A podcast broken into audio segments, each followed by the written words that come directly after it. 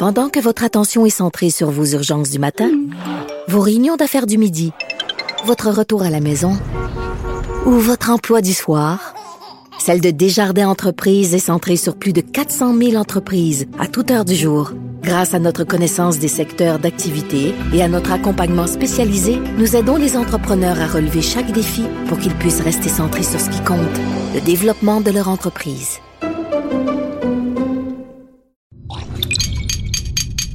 Cube Radio.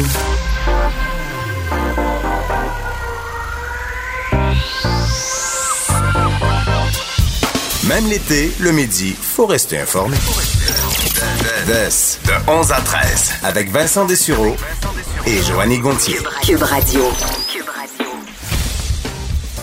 11h, bon vendredi, euh, bienvenue à cette toute dernière édition euh, de l'émission. Bonjour Joanie. Bonjour Vincent. Ça va bien? Ça va très très bien, quoique je sais, je sais pas comment ça va aller ce show-là parce qu'on a passé la dernière heure juste à pas travailler. Ouais, à discuter avec les collègues. Ben les boss ont, ont, euh, ont, euh, acheté des, des, des pâtisseries, du petit mousseux, fait que ça buvait, ça mangeait, on parlait, puis fait Il y a venait- des ballons partout. Ben, c'est ça. on sait C'est pas le du tout ce party. qu'on fait. Bref, non, non, on C'est a une party. émission Ben oui. assez chargée, mais c'est vrai qu'on était en mode un peu plus festif parce que c'est la fin de la programmation estivale. Fin aussi, il faut dire, de la première ben, année, si on peut dire, euh, de Cube Radio. Ça fait neuf mois que c'est ouvert, donc on n'a pas une année complète, mais c'est comme l'année 2 là, qui Mm. commence euh, lundi.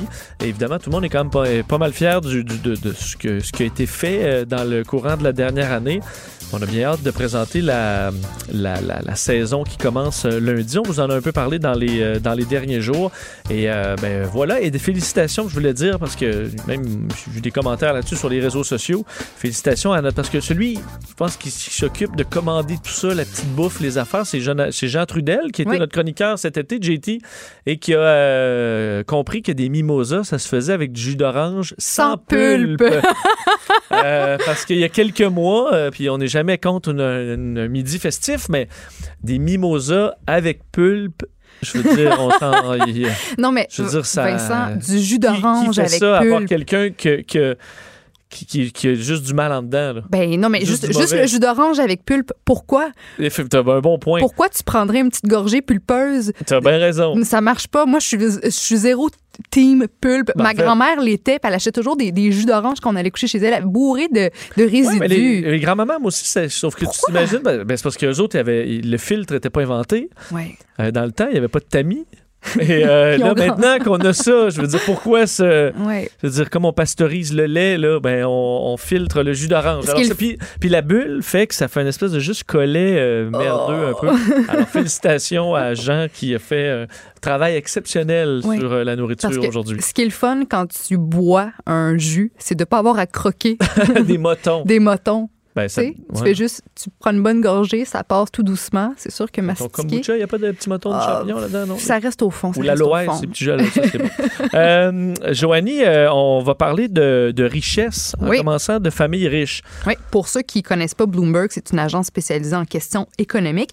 Alors Bloomberg a fait un palmarès des familles les plus riches au monde en cumulant la fortune de chaque membre de la famille. Puis au sommet, on retrouve les Walton, donc la famille qui possède les Walmart. En 2018, la fortune cumulée des membres de la famille de la, famille Walton est estimée à 191 milliards de dollars. Donc grosso modo, en 2018, les Walton ont fait 70 000 dollars par minute, 4 millions par heure, 100 millions par jour. Sauf que c'est une nouvelle qui qui a quand même fait euh, réagir aux États-Unis parce que les employés du Walmart gagnent en moyenne 11 piastres de l'heure. Puis il y a même Bernie Sanders qui a écrit sur Twitter Je dis à la famille Walton, plus d'excuses, donnez un salaire euh, qui a de l'allure à vos employés, payez-les au moins 15 dollars euh, de l'heure. C'est sûr que quand tu fais 190 millions, en fait, tu disais 100 Dans, en combien 2018, par jour? euh, 190 millions par jour? 4 millions par heure, 100 millions par jour. 100 millions par jour. Torpinoche que c'est de l'argent. euh, il y a un petit partage là, qui. Ben, c'est sûr que rendu là, il- si tu as des employés, euh, c'est un, peu la loi du marché. Ouais. Mais c'est vrai que euh, malheureusement, aux États-Unis, comme il faut dire ici par endroit, quelqu'un qui travaille temps plein devrait pouvoir Arriver, là, à la fin du mois. C'est comme ça que le salaire minimum devrait continuer. Tu devrais pouvoir arriver Oui. à te loger, à te nourrir de façon décente, puis avoir même un peu d'argent pour sais, euh, faire quelque chose, une petite activité modeste de temps en temps. Exact. Euh, puis encore plus, pour ceux qui ont des enfants, devraient être capables de leur fournir au moins le minimum Ouais. sans en arracher trop, avoir besoin d'un panier, avoir besoin de- aux États-Unis des food stamps. Puis malheureusement, à 11 il y en a à 9 de l'heure là, aux États-Unis, c'est, Eh, dans la mais- pauvreté. mais C'est justement le point qu'a soulevé Cardi B. Tu sais, Cardi B, je, je la suis pas sur Instagram parce que je la trouve vulgaire. C'est toujours des, des vidéos de, de, de boules, de fesses. Euh, tu sais, elle sacre à chaque deux mots. Je- la suis pas. Elle m'écœure un peu sur, Instagram. Mais là, tu vois, je, l'appuie. Elle a partagé une vidéo sur son compte qui a été vue des milliers des milliers de fois. Puis on s'entend, le 49 millions d'abonnés sur Instagram. C'est justement euh, euh, ce qu'on voit. Elle s'entretient avec Bernie Sanders. Puis elle lui demande qu'allons-nous faire pour les salaires aux États-Unis? Elle dit quand je n'étais pas célèbre, bon, elle a été euh, danseuse nue elle. Bon, elle dit quand je n'étais pas célèbre, je chantais, je sentais que peu importe le nombre de boulots que j'avais, je n'arrivais pas à boucler les fins de mois, je n'arrivais pas à payer mon loyer, les transports et à manger. Certaines personnes se vantent euh, qu'il y a plus d'emplois en Amérique aujourd'hui. OK, on donne plus de boulot, mais comment sont-ils payés? Ces boulots ne sont payés presque rien. Puis justement, Bernie Sanders euh, est tout à, tout à fait d'accord avec elle. Il dit que euh, c'est un gros, gros problème aux États-Unis, ces, ces espèces de salaires minimum Ben, les danseuses sont pas payées le salaire minimum, j'ai Ben, l'impression, surtout... euh, Je, je- bon, je sais pas Cardi combien de temps elle a été danseuse. Je sais qu'elle a été danseuse nue, mais c'est ce qu'elle dit là, que- que- qu'elle cumulait les emplois puis qu'elle n'arrivait pas à payer euh, tout à la fin du mois. Ben, J'ai trouvé quand même intéressant. J'ai écouté la vidéo ce matin qui a été quand même euh, grandement virale. Tu veux pas, t'as un gros un méchant clash. Là. Ouais. T'as Bernie Sanders, euh, je veux dire, qui est un homme âgé. Un disons, euh, qui n'est pas le mieux coiffé, euh, qui est avec son vieux veston.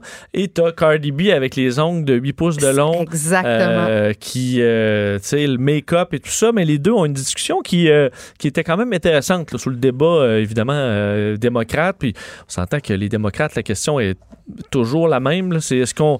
Est-ce que virer dans des candidats à la Bernie Sanders très de gauche, mais qui crée une certaine frénésie chez une partie de la clientèle démocrate, c'est ça qu'il faut faire? Ou tu y vas avec vraiment un choix intelligent, euh, euh, disons, plus euh, sûr? Mm.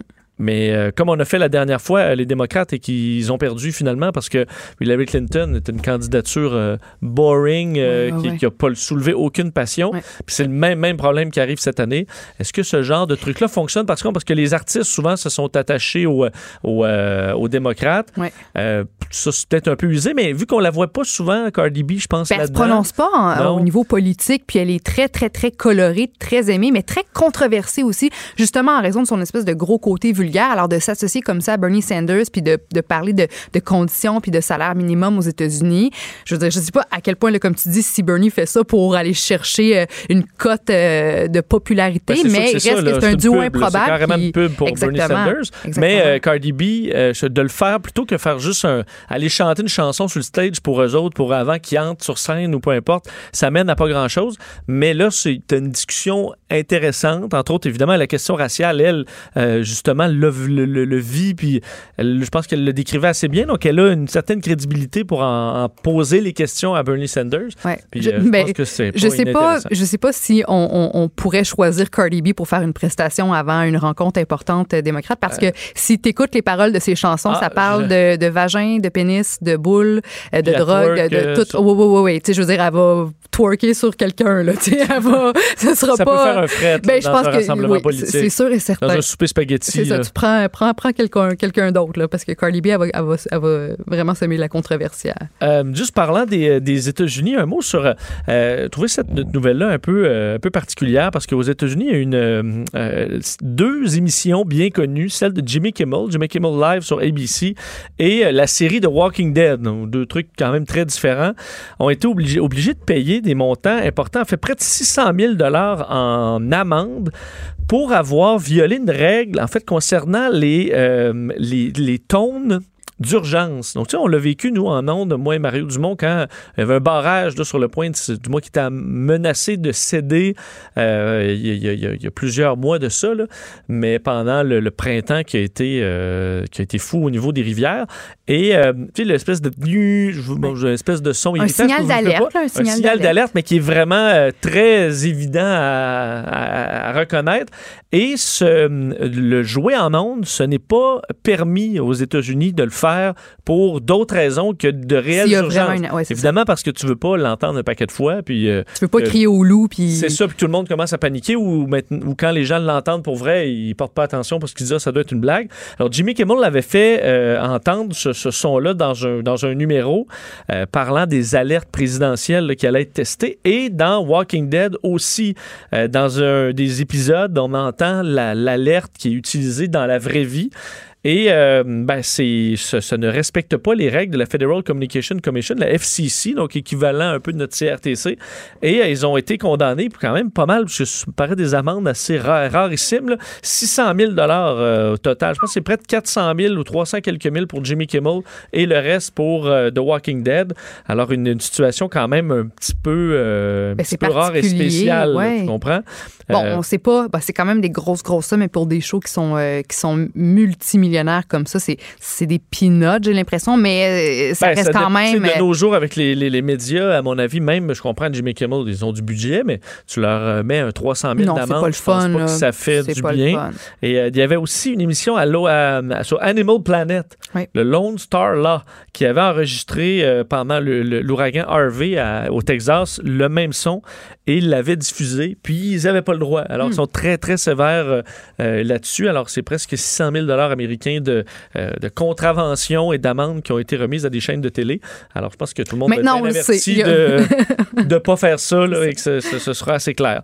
Euh, suggestion, euh, Joanie, de, c'est pour les enfants? Ben, en fait, c'est que, bon, bon, tu sais que j'essaie de devenir une fille zen, je bois mon kombucha et j'essaie de faire plus de yoga. Il n'y a rien juste qui dit que c'est des zen en buvant du kombucha. C'est parce que j'essaie de, de me transformer ça en. part. Là. Non, mais c'est juste, je- j'essaie de me transformer en gourou de la santé, finalement. C'est ça que je, ça- c'est ça que j'essaie de te Tu sais dire. qu'il y a un bon filon là-dedans pour faire de l'argent. Ben, c'est ça, déjà en devenir la plus. nouvelle gourou de Ben, la je- santé. oui, puis Pas devenir- besoin d'aucune connaissance scientifique en plus. Non. Parce que ta clientèle, c'est pas quelqu'un qui recherche ça, les preuves.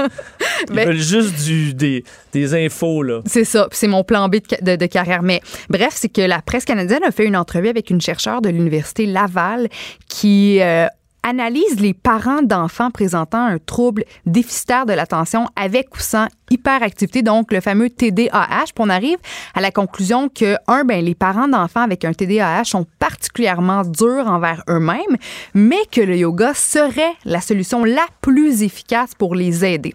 Alors, les chercheurs révèlent que le sentiment de compétence parentale est très écorché par la présence d'un TDAH dans une famille et que la pratique du yoga pourrait améliorer la compassion pour, pour, euh, pour, pour soi-même, la pleine conscience et pourrait éventuellement réduire le stress parental.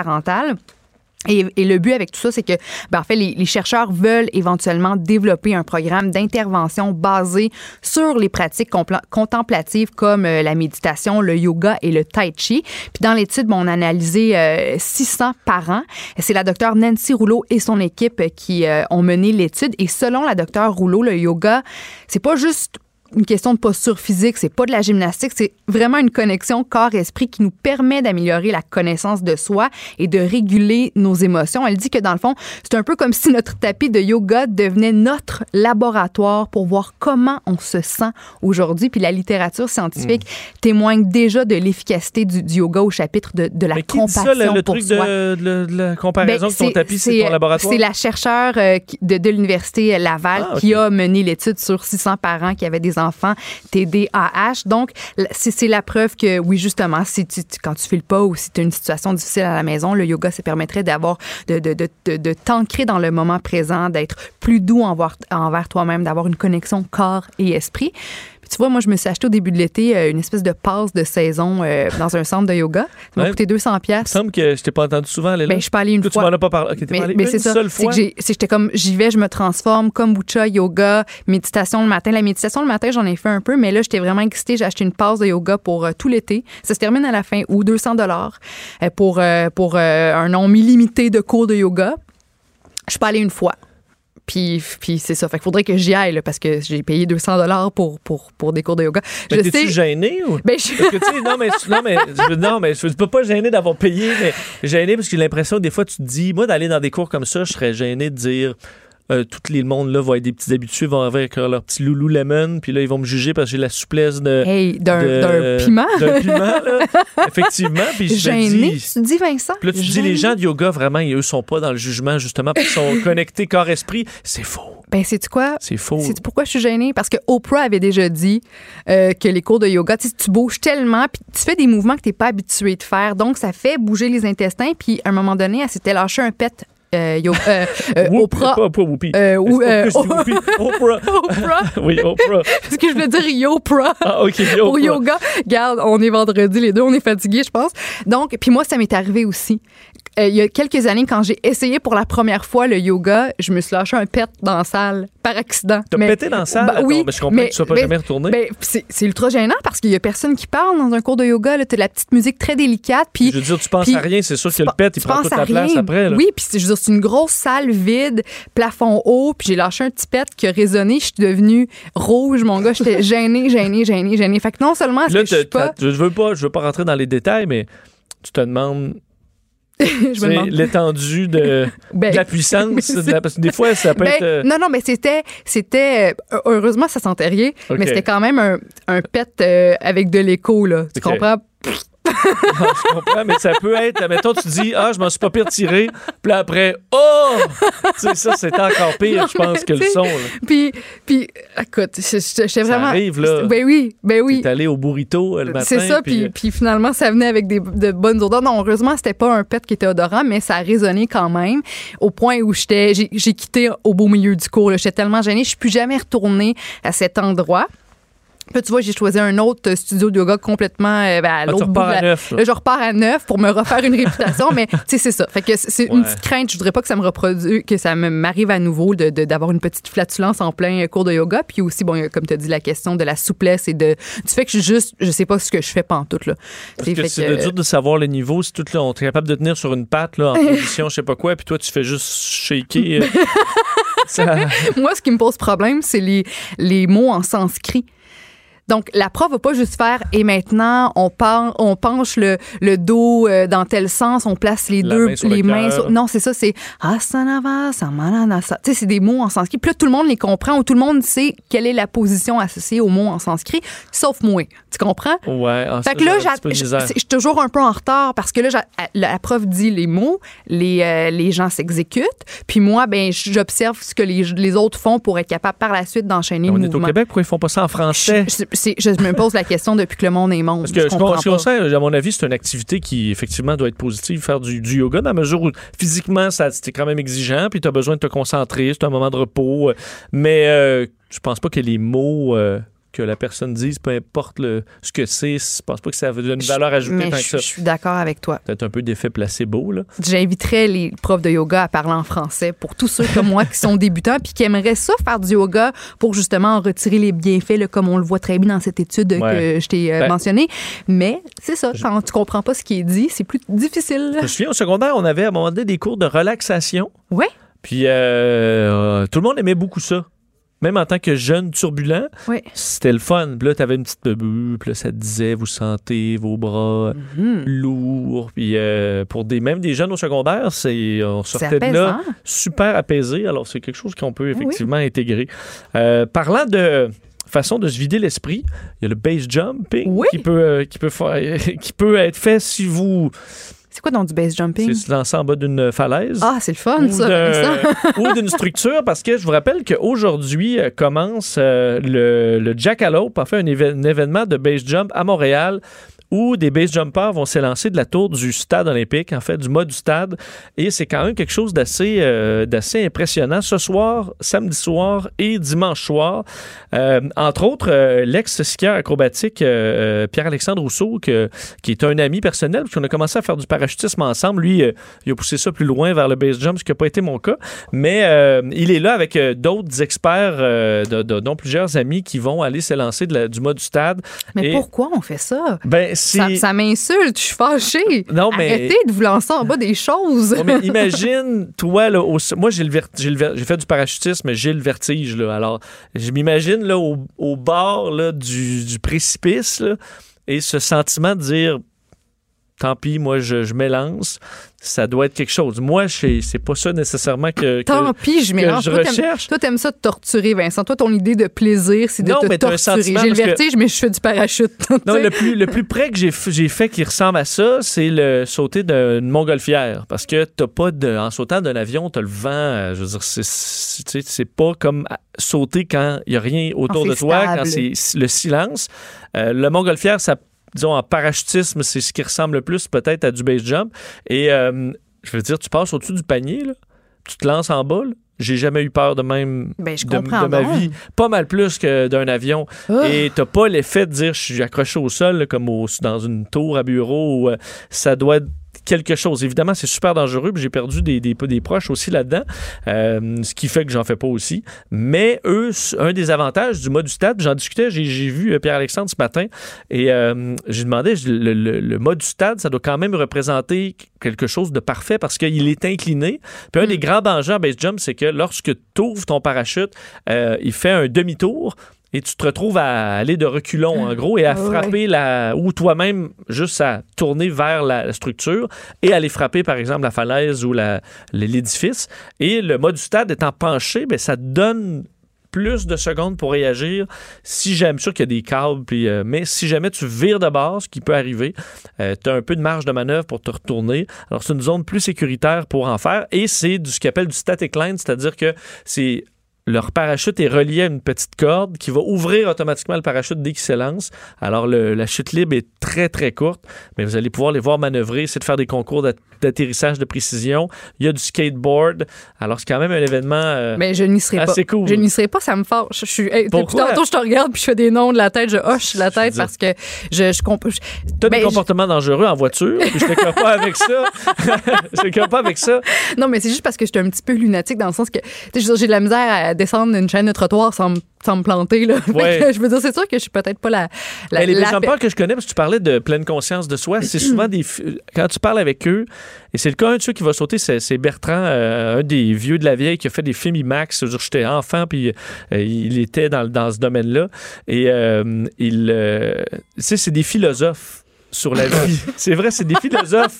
Parce qu'ils ont vécu, ils ont des. Eh je veux dire, eux, c'est. Je veux dire, tu- tu si tu descends, tu dévales une falaise, là, toi, à 200 km/h avec ton wingsuit, là, puis tu, tu passes à un mètre des surfaces, t'es- t'as un moment dans ta vie où t'es es, Superman. Et ça, ça t'amène Hmm. un. Non, t'es juste un junkie d'adrénaline qui oh, t'apprécies la vie, mais en même temps, d'arrêter d'exister, ça te dérangerait pas tant que ça. Puis c'est pour ça que tu joues, Ouais, tu joues avec ta vie. C'est c'est simplement ça. C'est du monde qui ont besoin de vivre des sensations fortes, puis qui, puis qui vivent très bien avec le fait que tout moment pourrait être leur dernier. Ouais, non, c'est pas nécessairement ça. Mais d'ailleurs, moi, pour terminer là-dessus, quand j'avais voulu, euh, au moment où en parachute, t'es comme, OK, je commence-tu le base jump ou je rentre pas là-dedans? Euh, mon, ma gang, qui est en partie ceux qui, certains qui vont sauter euh, aujourd'hui, m'avait fait écouter, ça fait partie un peu de, il faut que tu saches les conséquences qui peuvent arriver. Ils m'ont fait écouter une vidéo d'un gars qui se plante et qui râle, au bout de son sang pendant comme une heure là, avant d'être secouru par. Et euh, il m'a dit écoute ça au complet, puis si ça tente encore après, ben on va y aller ensemble. Et euh, moi, au bout de deux minutes, je suis comme non, non, c'est pas. euh, Donc là, tu me dis qu'il y a des gens qui regardent cette même vidéo, mais qui sont motivés sont davantage comme- à faire Yes, c'est pour Ouais, moi. mais je veux dire, mettons, ceux qui font de la course automobile, ils peuvent regarder l'accident de Gilles Villeneuve puis faire comme, ben, parfait, je, je- je prends le risque puis je continue, mais il y en a d'autres qui vont dire, ben non, c'est trop. Alors, chacun a son, euh, prend son niveau de risque là-dedans. Une chance que t'en fais plus de parachute. Moi, j'ai- je stresse quand mon chum va travailler en vélo. J'ai toujours peur qu'il se passe de quoi. fait qu'une chance, tu sais, on Ouais. est amis proches dans la vie. Là, une chance que t'es pas, que t'en fais plus de parachute, mon gars. J'ai déjà de la misère avec le fait que t'es pilote d'avion, là, puis que tu pars à gauche, à droite tout le temps en avion. Là. Je trouve ça bien stressant. Bien stressant. ouais, je vais faire du, euh, de, la trottinette la électrique, mais non, c'est super dangereux aussi. fait que on va juste, euh, on va juste rien faire puis on va aller à la pause. Cube Radio. De 11 à 13. Pour nous rejoindre en studio, 187 Cube Radio. 1877 827 2346. Ah ben, c'est notre dernière chronique euh, musicale euh, disque dur avec Stéphane Plante. Salut Stéphane. Salut. Ça va bien? Ben oui. Oui, merci d'avoir été des, euh, des Hey. nôtres. Je te remercie d'avance. là. Ça a été un plaisir. Écoute. Et euh, d'ailleurs, on avait des réunions dans les derniers jours et tu étais dans les dans les étoiles du match. Oh, C'est les vrai, étoiles. Wow! ouais, oui, de- dans du les Trisac, hein? dans les coups de, de- du Trisac. Oui.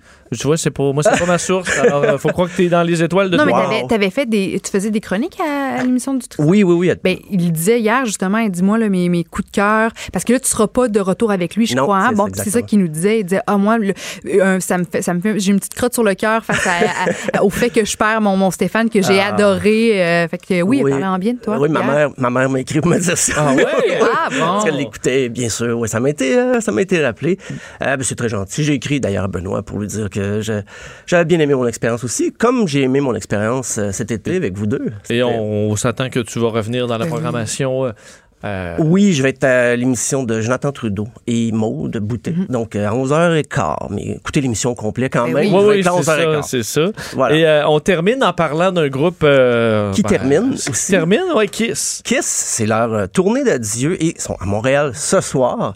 C'est la tournée End of the Road World Tour, mais ils ont déjà dit en 2001 qu'ils arrêtaient. Ils avaient fait une tournée, le Farewell Tour, comme quoi ils arrêtaient, mais ils sont revenus. Ils ont, ben, ils ont menti. Ils ont vu l'argent qu'il y avait à faire, je pense, et ils ont Un continué. dernier petit coup d'argent. Ben, c'est ça, parce que Kiss, on les connaît beaucoup pour leurs produits dérivés, pour leur image et tout ça. Ils ont fait beaucoup plus d'argent avec tout ce qu'ils ont vendu comme Camelot là, le- à leur effigie qu'avec leurs chansons, pour vrai. Et je me suis dit, on, je vais mettre trois chansons, euh, une après l'autre, qu'on qu'on peut identifier Kiss facilement avec, mais que les gens, des fois, savent pas vraiment que, ah, c'est eux autres qui chantaient ça. On va commencer avec le classique I Was Made for Loving You.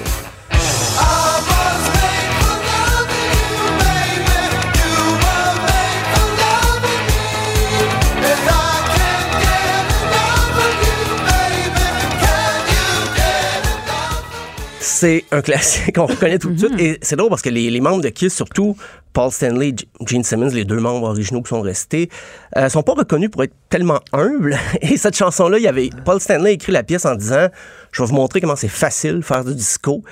Et le plus drôle, il a fait cette chanson-là pour ça, mais il a été aidé quand même pour l'écrire. Il y a, il y a eu des paroliers et compositeurs pour l'assister. Fait qu'on sait un peu l'ironie C'est de la ça. chose. Euh, c'est drôle parce que les fans de Kiss, avant, disaient Disco Sucks. C'était une espèce de slogan aux États-Unis pour les fans de rock pour dire non, non, jamais Kiss ferait une chanson disco et ils l'ont fait. Euh, la prochaine, un autre classique, Rock and Roll All Night.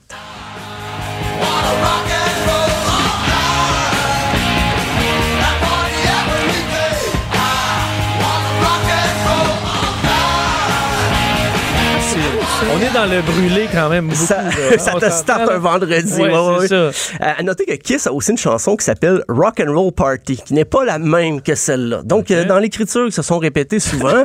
Euh, et la dernière, c'est Shout It Out Loud.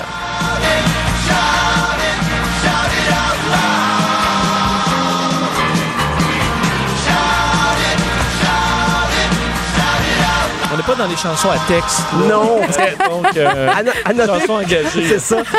à noter que Kiss a aussi une chanson qui s'intitule I Love It Loud, qui n'est pas la même que celle-là. Donc, euh, si tu regardes le catalogue de Kiss, ça peut être mêlant. compliqué trop, trop quand C'est même. ça. Ben, il y a beaucoup de chansons qui se ressemblent. C'est des hymnes euh, accrocheurs. euh, parce que le groupe, au départ, était pas si populaire. Les premiers albums, il y avait de la difficulté. Et euh, ils se sont dit, pourquoi qu'on rend pas un album en spectacle? Les gens vont comprendre pourquoi il y a de l'énergie qui se dégage. Et là, ça a été l'album Alive.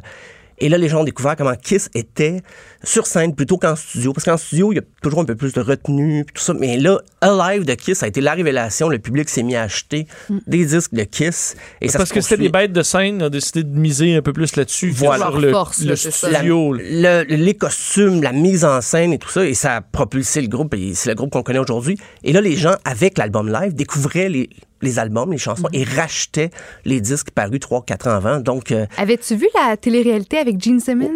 oui, Parce que moi, moi étonnamment, j'ai j'ai beaucoup, beaucoup aimé. Puis j'étais tellement étonnée de l'homme, en fait, qu'il est, parce qu'on le voit sur scène avec sa grosse langue Oh, sortie, oui. puis le costume. Puis, tu sais, je trouvais qu'il avait l'air d'un- badass. Puis après ça, tu le vois dans, sa, dans son quotidien. Puis c'est un bon père de famille, super doux. Euh, avec ses enfants, tu le vois interagir. Sa femme aussi, je trouvais que ça détonnait complètement avec la- le, le personnage qu'on voit sur scène. Puis j'ai aimé, finalement, cette série-là. et tu me, fais la- tu me fais penser, Gene Simmons ne boit pas d'alcool et ne consomme pas de drogue. C'est ça. C'est très. C'est un de- bon papa de famille, Depuis tout doux. longtemps, là. C'est Ouais. pas quelqu'un qui a découvert Jésus à 40 ans qui. Non, non, non. de- au début de Kiss, Lui, il savait que s'il voulait durer, il fallait pas qu'il embarque là-dedans. Il, il l'a pas fait. D'ailleurs, ben, le groupe existe toujours, mais c'est vraiment les, les produits qui ont mis de l'avant, qui ont tout le marketing autour de Kiss a rendu le groupe vraiment Mais- million- multimillionnaire, je devrais dire. Pourquoi c'est devenu. Bon, il y a un côté quétaine un peu, mais c'est devenu peut-être moins quétaine que d'autres groupes qui étaient dans cette mode-là de costumes complètement flyés. C'est parce que c'était mieux fait, ou tu sais, le visage et Ouais. des masques qui sont peut-être un petit peu devenus moins. euh, mettons que Motley Crue, il me semble que les kits, euh, certains ont, Ben, ont plus passé de mode. C'est quand Kiss a arrêté de se prendre au sérieux, peut-être. Parce qu'au dé- au départ, ils ne voulaient pas se présenter sans leur maquillage. C'est- allé en 1983, la première entrevue à MTV, un spécial Kiss, où là, les gars portent pas de maquillage. Ça a été la découverte. Parce que pendant toutes ces années-là, ils faisaient des entrevues, ils se pointaient à la télé, il y avait tout le Toujours leur maquillage, le costume.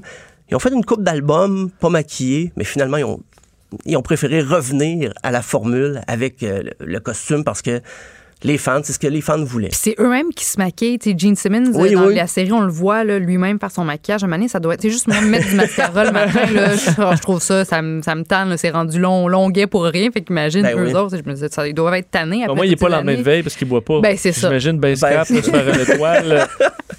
Mais euh, Gene Simmons, il donne même des, des tutoriels sur YouTube comment se maquiller comme Ouais. Kiss. Enfin, c'est pour les vrais fans, là, c'est, c'est, c'est à suivre. Mais quand je dis qu'il avait été aidé pour écrire, il y a Brian Adams qui a écrit pour Kiss avant d'être connu Hmm. pour l'album Creatures of the Night. Il a écrit deux pièces.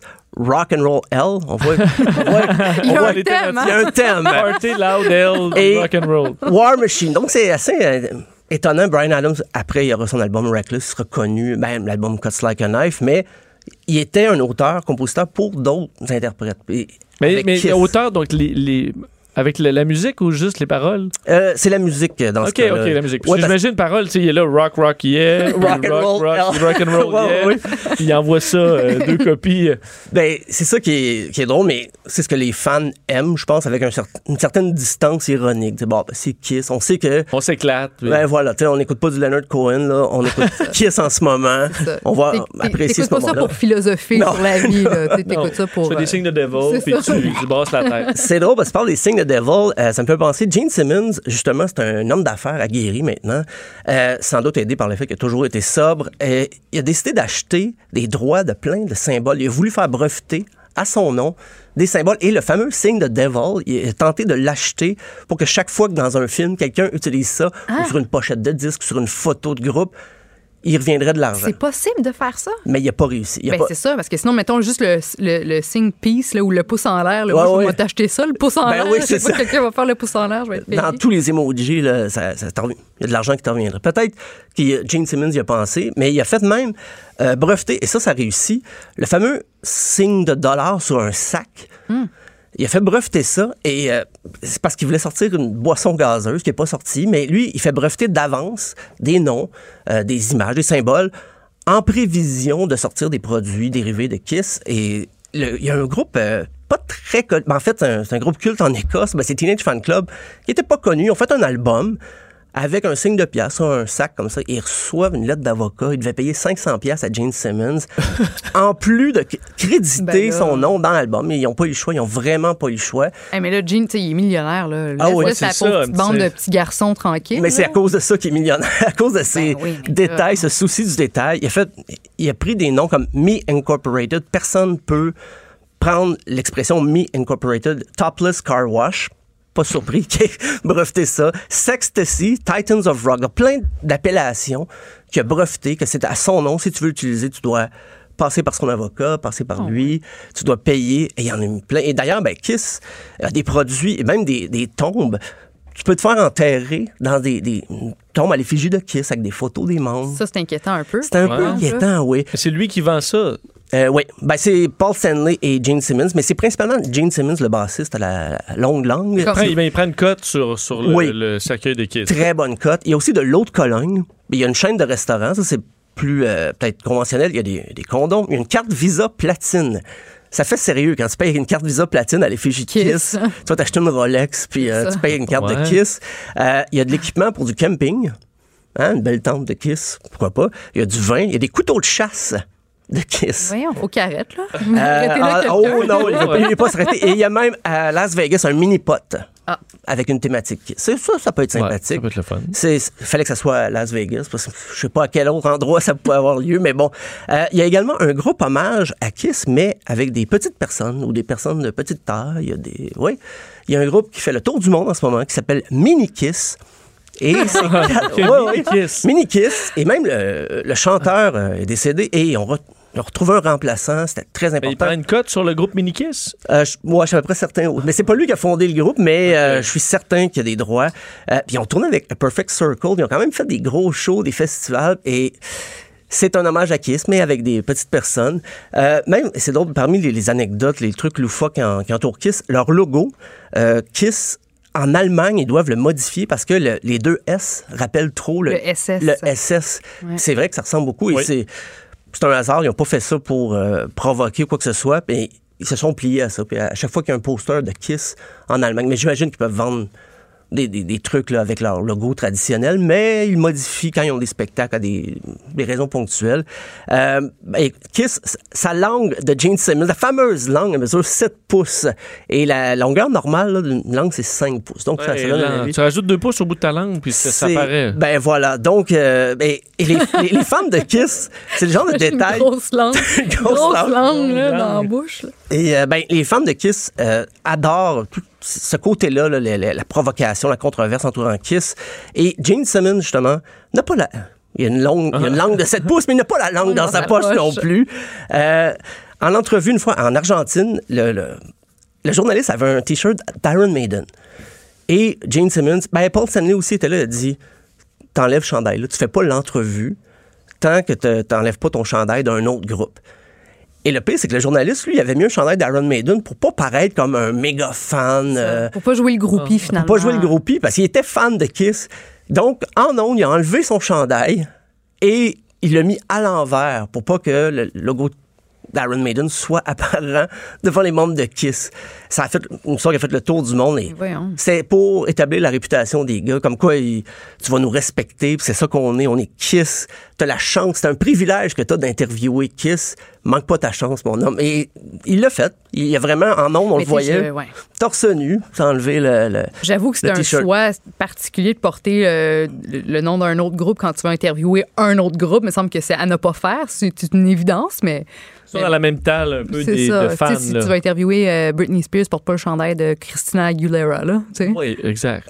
Je sais pas si Britney demanderait à la personne de l'enlever, par contre. C'est- C'est là Kiss, c'est toujours la coche de plus en provocation que les autres artistes, peut-être, osent pas aller, mais eux autres, il n'y a pas de problème. Et d'ailleurs, j'ai un petit florilège de citations de Gene Simmons.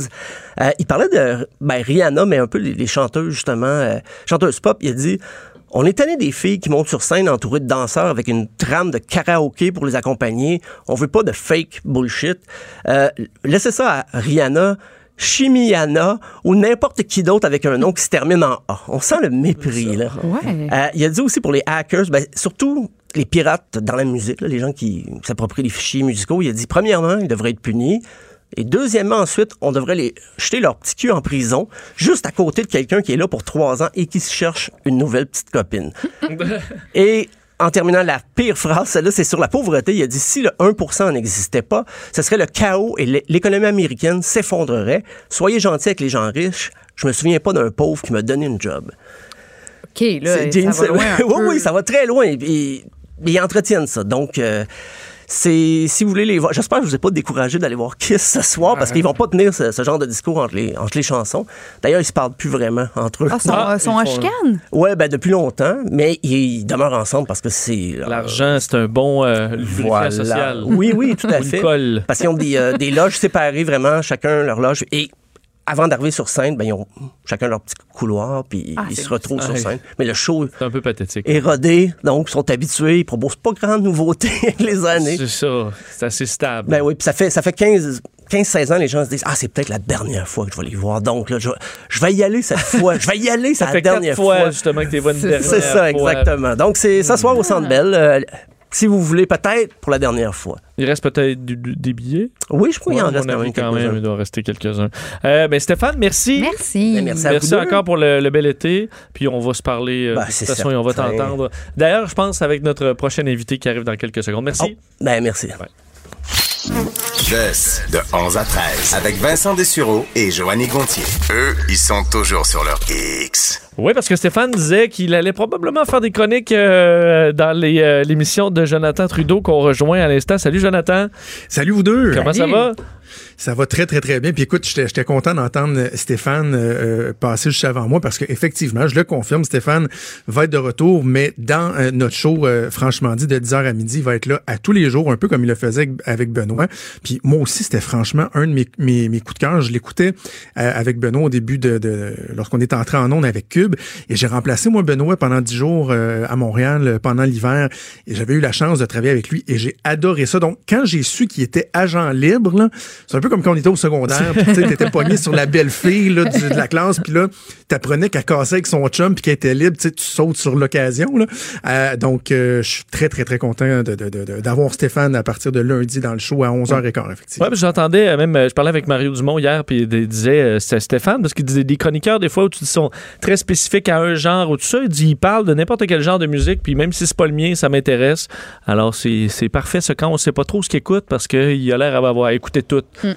Exact. Euh, ben, parlons-en justement de tomber sur les sujets plus, plus sérieux concernant euh, Justin Trudeau de, de ton. Parce que là, tu- les vacances sont finies, euh, Jonathan, pas mal. Je sais pas si tu travailles en fin de semaine, mais c'est la rentrée lundi. Ton émission est, est plus longue. Euh, comment tu entrevois ça? là? D'ailleurs, tu manques les ballons parce que tous les studios assis sont, sont décorés. Là. Mais, euh, Oui, j'ai appris sur Twitter que euh, nos collègues avaient appris comment faire un vrai mimosa. je le sais. Sans ça- pulpe, Jonathan, très important.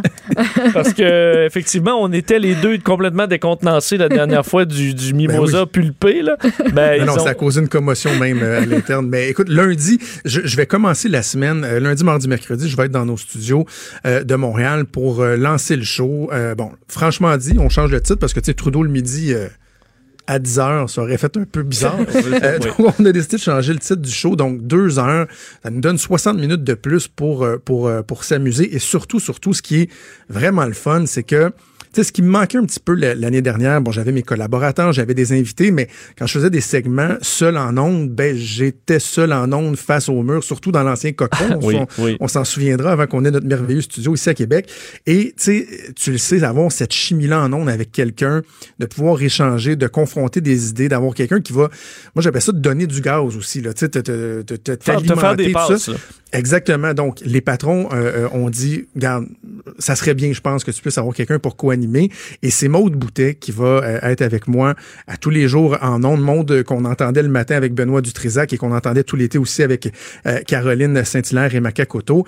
Euh, ça va être mon acolyte, Maude, une fille jeune, dynamique, intelligente, intéressante, avec qui je vais avoir beaucoup, beaucoup, beaucoup de plaisir à échanger. Puis tu sais, j'ai dit à Maude, moi, je veux que tu prennes ta place, là, tu sais. Je veux que Maude, elle me remette à ma place s'il faut. Je veux qu'elle me confronte, qu'elle me ridicule. Je veux... Puis ça, je pense que c'est le fun d'avoir une chimie comme ça en ondes. Les gens, souvent, se retrouvent beaucoup euh, là-dedans. Et c'est ce qu'on va commencer à faire euh, dès lundi, Maude et moi, à 10 h Ouais, parce qu'il faisait entre autres des manchettes avec, euh, avec Benoît, c'est bien parce qu'il était autant capable de faire des sujets plus, plus lourds que souvent d'amener l'espèce de nouvelles euh, incroyables où euh, tu fais juste être crampé là, dans ton char. C'est ça, c'est ça. Puis écoute, je te parle rapidement du, du show, si tu veux. Là, et moi, j'ai toujours trouvé ça très, très, très important de de pas juste être sur la ce qu'on appelle le hard news, d'être sur les nouvelles euh, brutes, si on veut.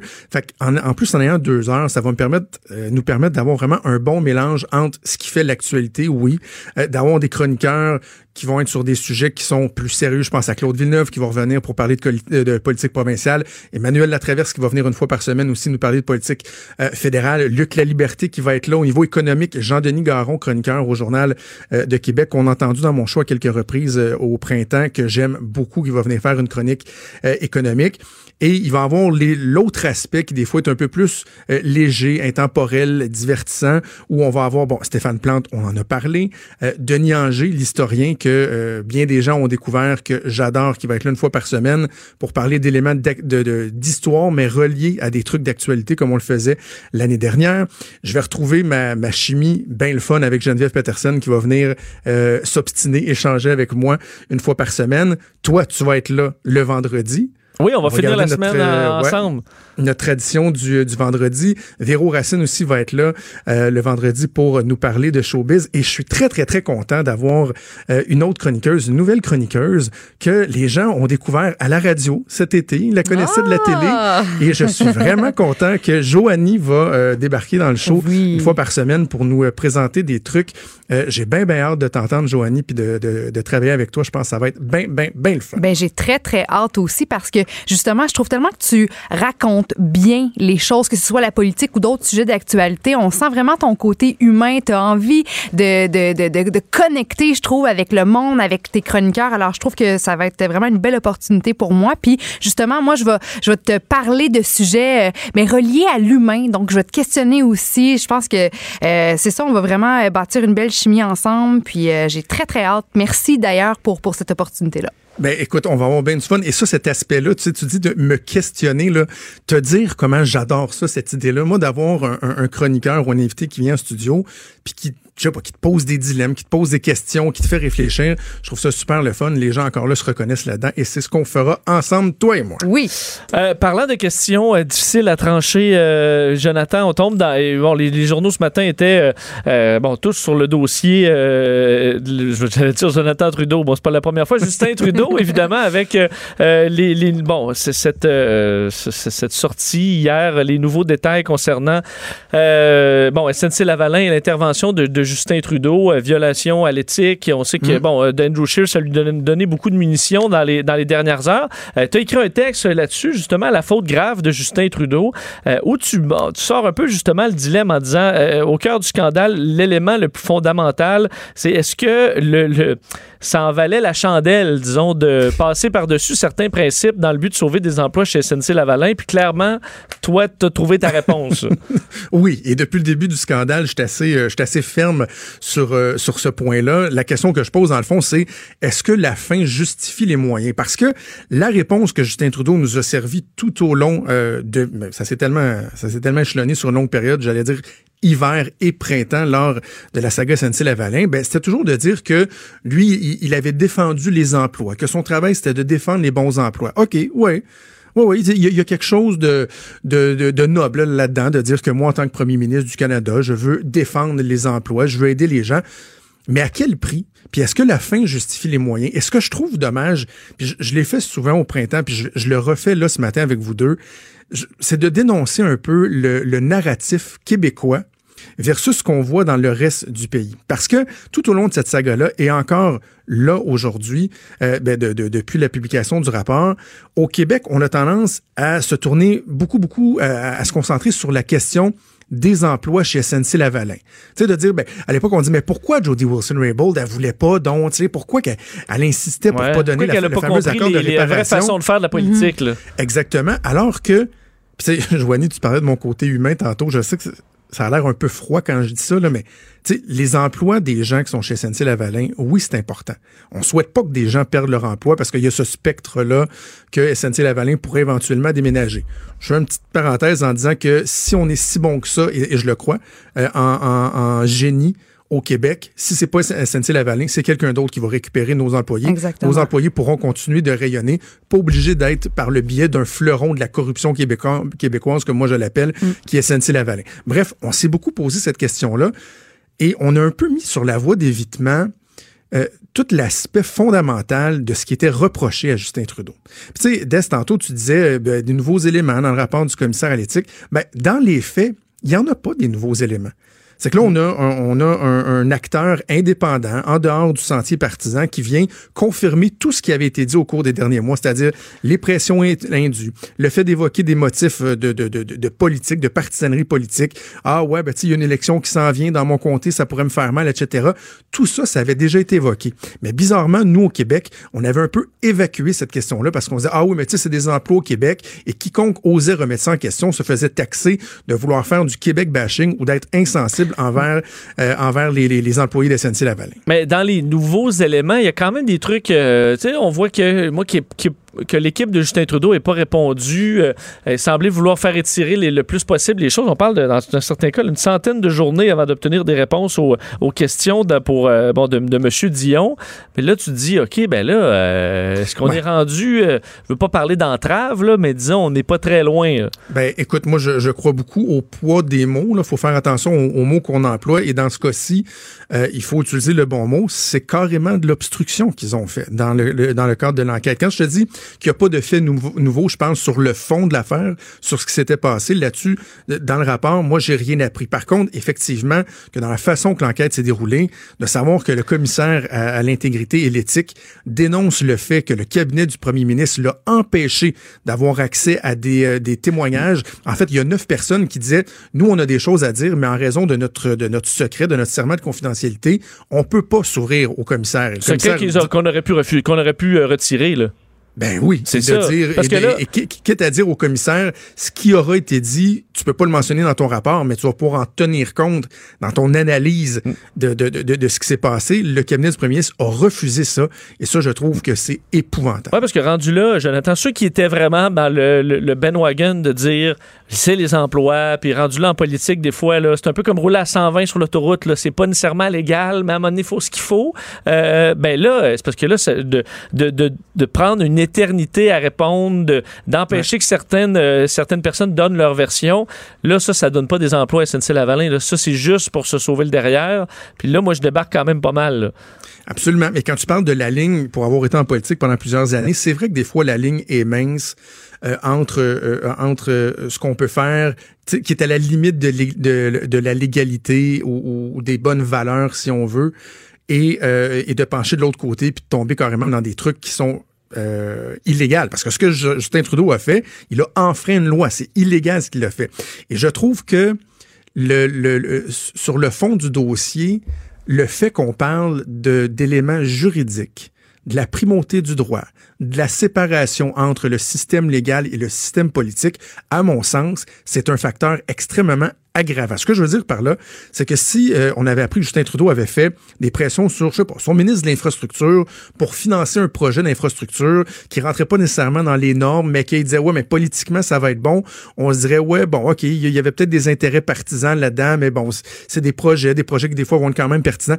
Là, on parle de notre système de droit, on parle de l'indépendance du procureur général, et, et- et je trouve, écoute, je trouve que c'est tellement grave. Je lisais dans, dans, dans les commentaires en dessous de mon, mon article dans le journal ce matin, il y a quelqu'un qui disait, je trouvais ça très juste, si on était aux États-Unis, on serait en train de parler de destitution pour Donald Trump. Hein, on, en, a- donc bien parlé au cours des dernières années euh, de ce que Donald Trump pourrait être de- destitué, devrait-il être destitué. Mais le genre de faute qui est reproché euh, à Justin Trudeau, ce dont le commissaire l'a reconnu coupable, dans un autre cadre, si on était aux États-Unis, on parlerait carrément de destitution. Ouais, il y a quand même certains dossiers contre Donald Trump documentés qui n'ont pas mené à ça. Non, non, je sais, mais tu sais, certaines je veux dire, dans- dans- interventions, moi, je, je parle beaucoup du, du narratif, là. Ouais. Tu sais, de, de, de, de dire, bon, OK, euh, oui, bon, il va faire face à l'électorat, l'électorat aura à juger, à juger, mais dans d'autres circonstances, on pourrait carrément parler d'un motif de, de démission. Et d'ailleurs, je lisais les, les journaux ailleurs dans le Canada anglais, le Globe and Mail qui était à l'origine de toute cette histoire-là, le Toronto Star, eux autres, aujourd'hui, là, c'est encore des pleines, pleines, pleines pages. Et on est à 67 jours des élections. Et de penser que les gens sont peut-être bah, tannés de ce dossier-là, qu'ils sont peut-être passés à autre chose, je pense que ce, ce serait de faire un raccourci parce que on va en entendre beaucoup, beaucoup, beaucoup parler. Et Justin Trudeau, lui, voudrait que la fameuse question de l'urne, ce que les gens vont avoir en tête lorsqu'ils vont euh, enregistrer leur vote et qu'ils vont se dire, bon, ben, OK, pour qui je vote, Justin Trudeau, lui, voudrait que ce soit la question de l'environnement. C'est ce qu'il a essayé de commencer à positionner au cours des dernières semaines dans la période estivale, alors que moi, plus ça va, plus je sens que cette question-là, le, le contour, on est en train de le voir se dessiner et que ça pourrait très bien être carrément un référendum à l'endroit de Justin Trudeau de dire, ben, est-ce que finalement on veut encore avoir euh, Justin Trudeau comme premier ministre, sachant ce qui s'est passé au cours des dernières années? Faudra quand même pour Andrew Scheer de trouver le, le bon ton. Tu penses quoi de sa réaction? Là, je l'ai vu, entre autres, là, il parlait au début, il dit Justin Trudeau a utilisé ses pouvoirs pour s'enrichir. Plus bon, ça, c'est pas vrai. Ouais. Ça, Est-ce qu'il euh, est-ce qu'il réagit bien? euh, parce que là, il devrait danser la Macarena, ça devrait aller vraiment bien pour Andrew Scheer. Est-ce qu'il réussit à capitaliser assez là- là- là-dessus, sur, la, sur, sur ce- cet épisode noir pour euh, Justin Trudeau? Il doit faire attention de ne pas trop en faire. Moi, j'ai trouvé qu'à l'hiver, au printemps, les conservateurs, euh, au niveau stratégique politique, c'était quand même bien gouverné. Il y a une espèce de processus d'escalade. Ils n'ont pas, sais, dès le jour 1, exigé la démission du premier ministre ou qu'il soit foutu en prison.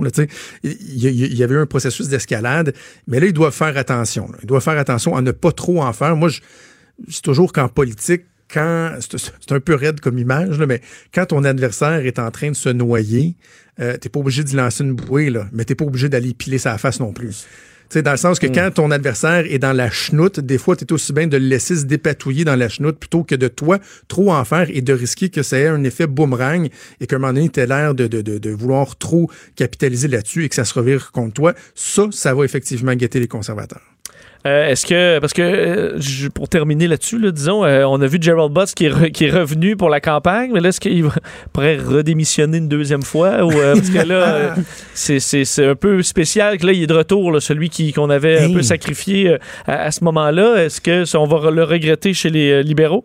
Ben, je pense pas, parce que là, il perdrait carrément la face. En même temps, ça démontre à quel point Justin Trudeau a peut-être la difficulté à s'entourer de gens euh, qui ont un bon flair politique, qui sont capables de bien le guider, de- d'établir des bonnes stratégies, parce que Gerald Butts, qui était son, son, son alter ego, son bras droit, son meilleur ami, bon, il a été dégommé. Là, c'est important de dire qu'il revient pas au gouvernement. Non, non, c'est dans l'organisation pour la ça, campagne. du Parti libéral du Canada, mais tu sais, Il n'est pas un grand stratège pour savoir que ça ferait beaucoup parler de savoir que Gerald Butts va revenir, mais à partir du moment où politiquement tu dis ben euh, on va faire face à la musique, on va le nommer, il va être là quand même. Évidemment, ils vont tenter de lui donner un rôle très très très effacé, mais je pense que Gerald Butts va quand même euh, demeurer dans l'organisation. Écoute, à 67 jours des élections là, ils peuvent pas tout réinventer. À un moment donné, il faut que tu, baisses la tête puis que tu fonces puis que tu joues avec les cartes que tu as en main. Le problème, c'est quand, quand Justin Trudeau est euh, insécure, on dirait que là, il devient moins bon dans tout.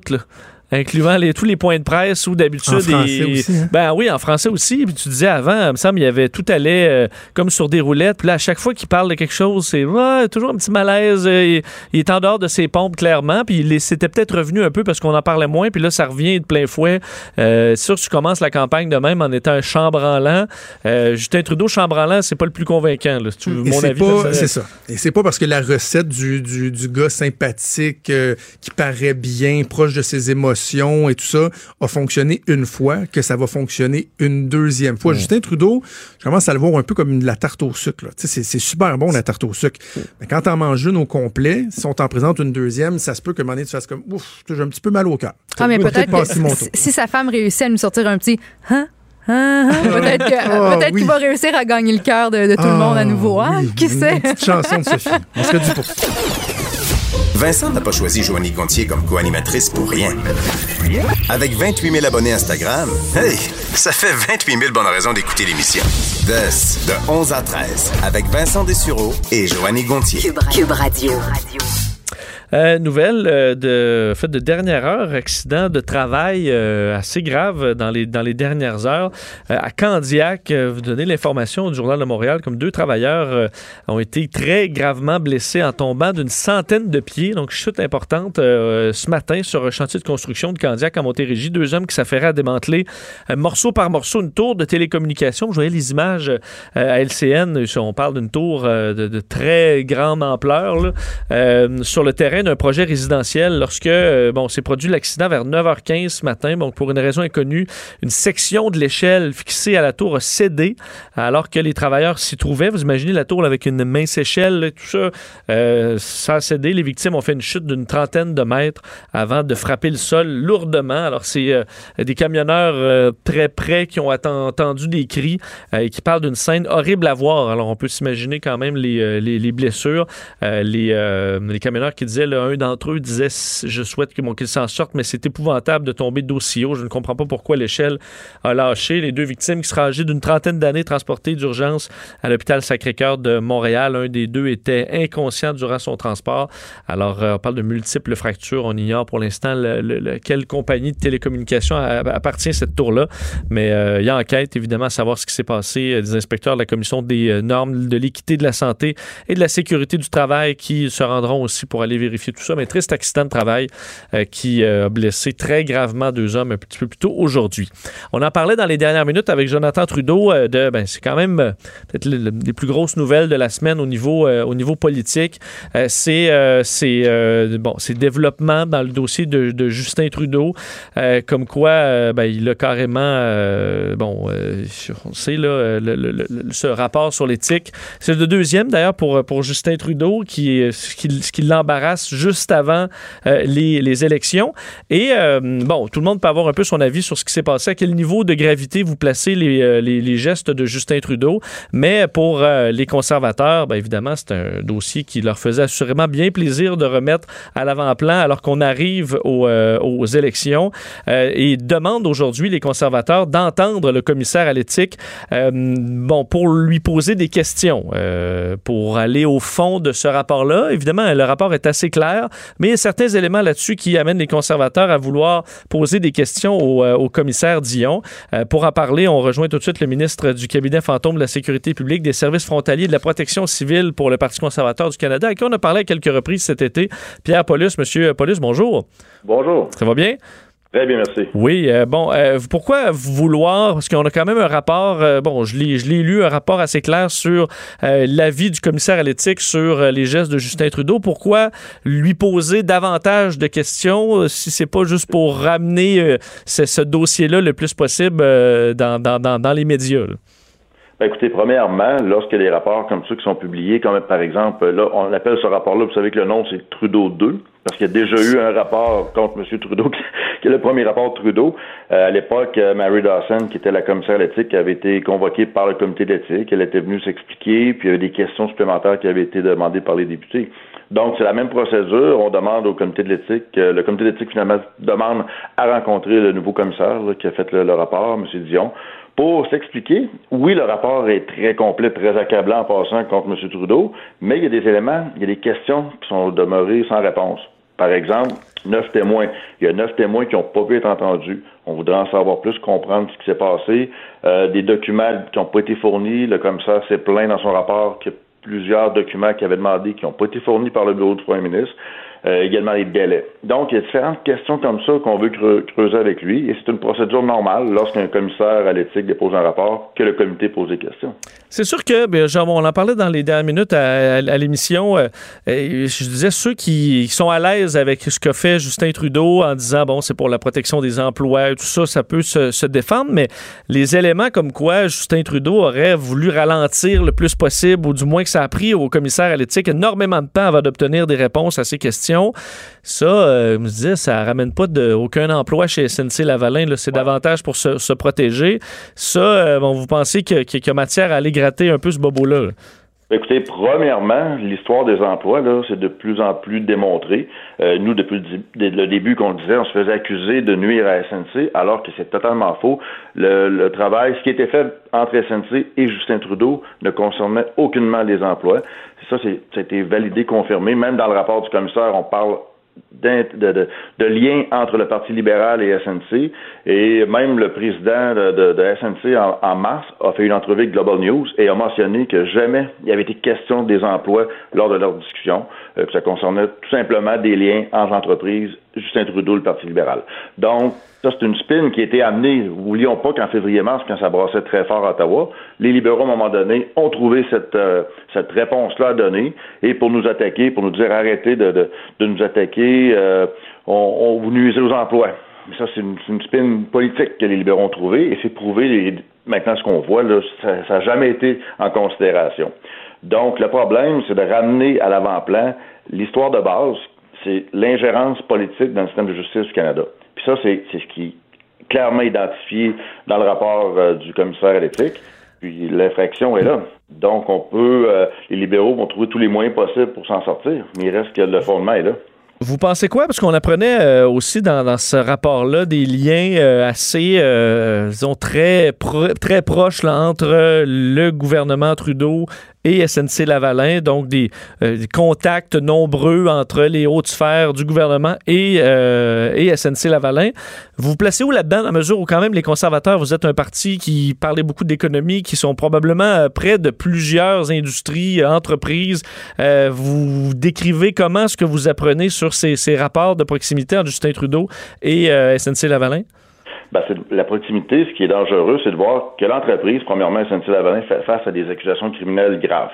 Mais là, de voir que les, gens de SNC ont parlé directement avec Justin Trudeau et son entourage dans le dos du procureur général du Canada, qui était à l'époque Mme Wilson Raybould, pour avoir des, des arrangements. Donc, c'est SNC qui a proposé au gouvernement de créer l'accord de réparation, qui ont mis en cachette dans le budget 2018.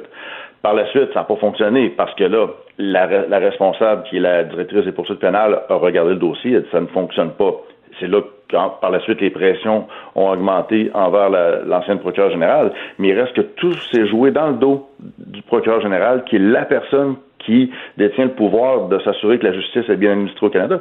C'est ce qui est grave. Puis on peut pas faut arrêter de parler des emplois. Jamais Justin Trudeau avait ça en tête. Puis oublions pas que la première décision que Justin Trudeau a, a pris dans son cabinet en 2015, il a essayé de faire arrêter le contrat du Astérix à Québec, qui avait mis l'emploi en jeu à Davy. Il s'en foutait très bien des emplois. Donc, ça, c'est un point qui est, c'est une spin politique des libéraux, mais la, la vérité, on l'a.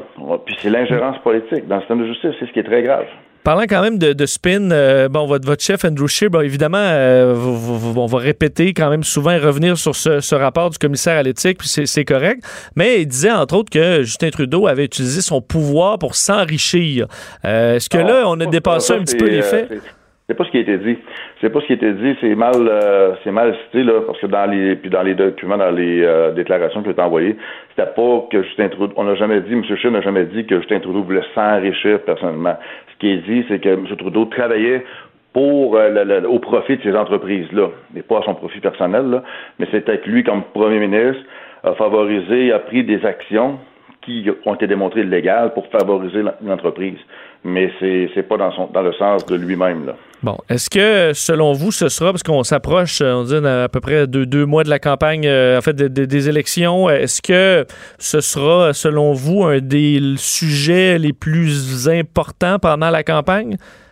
Ben, c'est sûr et certain que c'est un sujet qui est hyper important parce que c'est la crédibilité même du fondement euh, démocratique du Canada qui est en jeu. Euh, les institutions, la justice, le politique on peut pas s'attaquer à ça. Puis Justin Trudeau le fait lui-même, et c'est pas les conservateurs là, qui, qui lèvent un flag là, puis qui crient à tout vent. C'est un, là, on a un rapport qui le confirme du commissaire éthique. Et c'est pour ça que la semaine prochaine, on espère qu'au comité, parce que la semaine prochaine, la réunion, finalement, va être là pour décider si les libéraux autour de la table là, qui ont la majorité doivent accepter notre demande.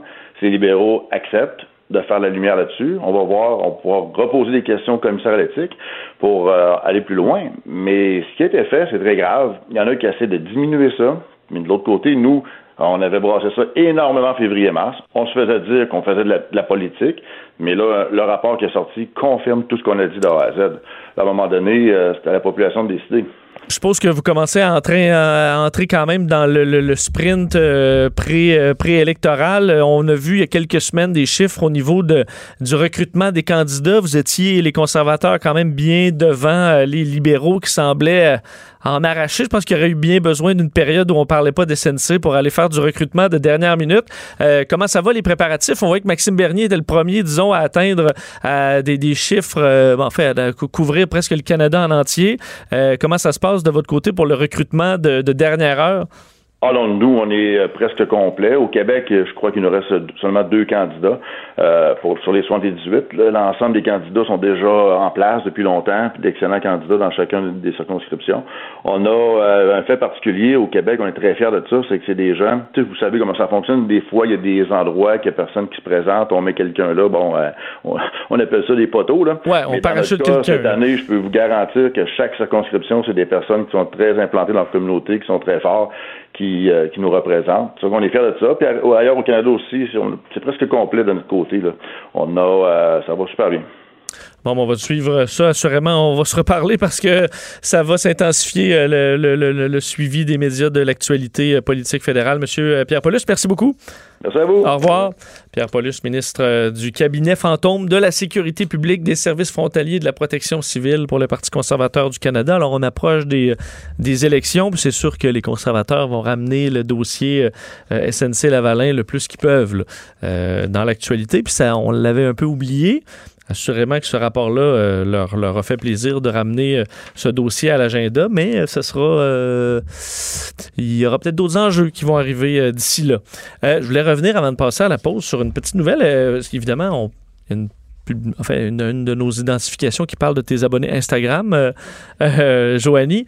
Et euh, sache que dans Instagram veut contrer les fameuses fake news davantage, qui est un combat pour les réseaux sociaux euh, ben, euh, très compliqué. Là. Bon, on voit que Facebook, évidemment, Instagram appartient à Facebook, qui essaie de plus en plus de montrer qu'ils font de quoi puis qui, qui poussent. Euh, ben, ils annoncent qu'il y aura maintenant un outil sur Instagram pour pouvoir aviser Instagram qu'il y a une fake news ou qu'il y a une, on dit, bon, fausse information ou de la désinformation.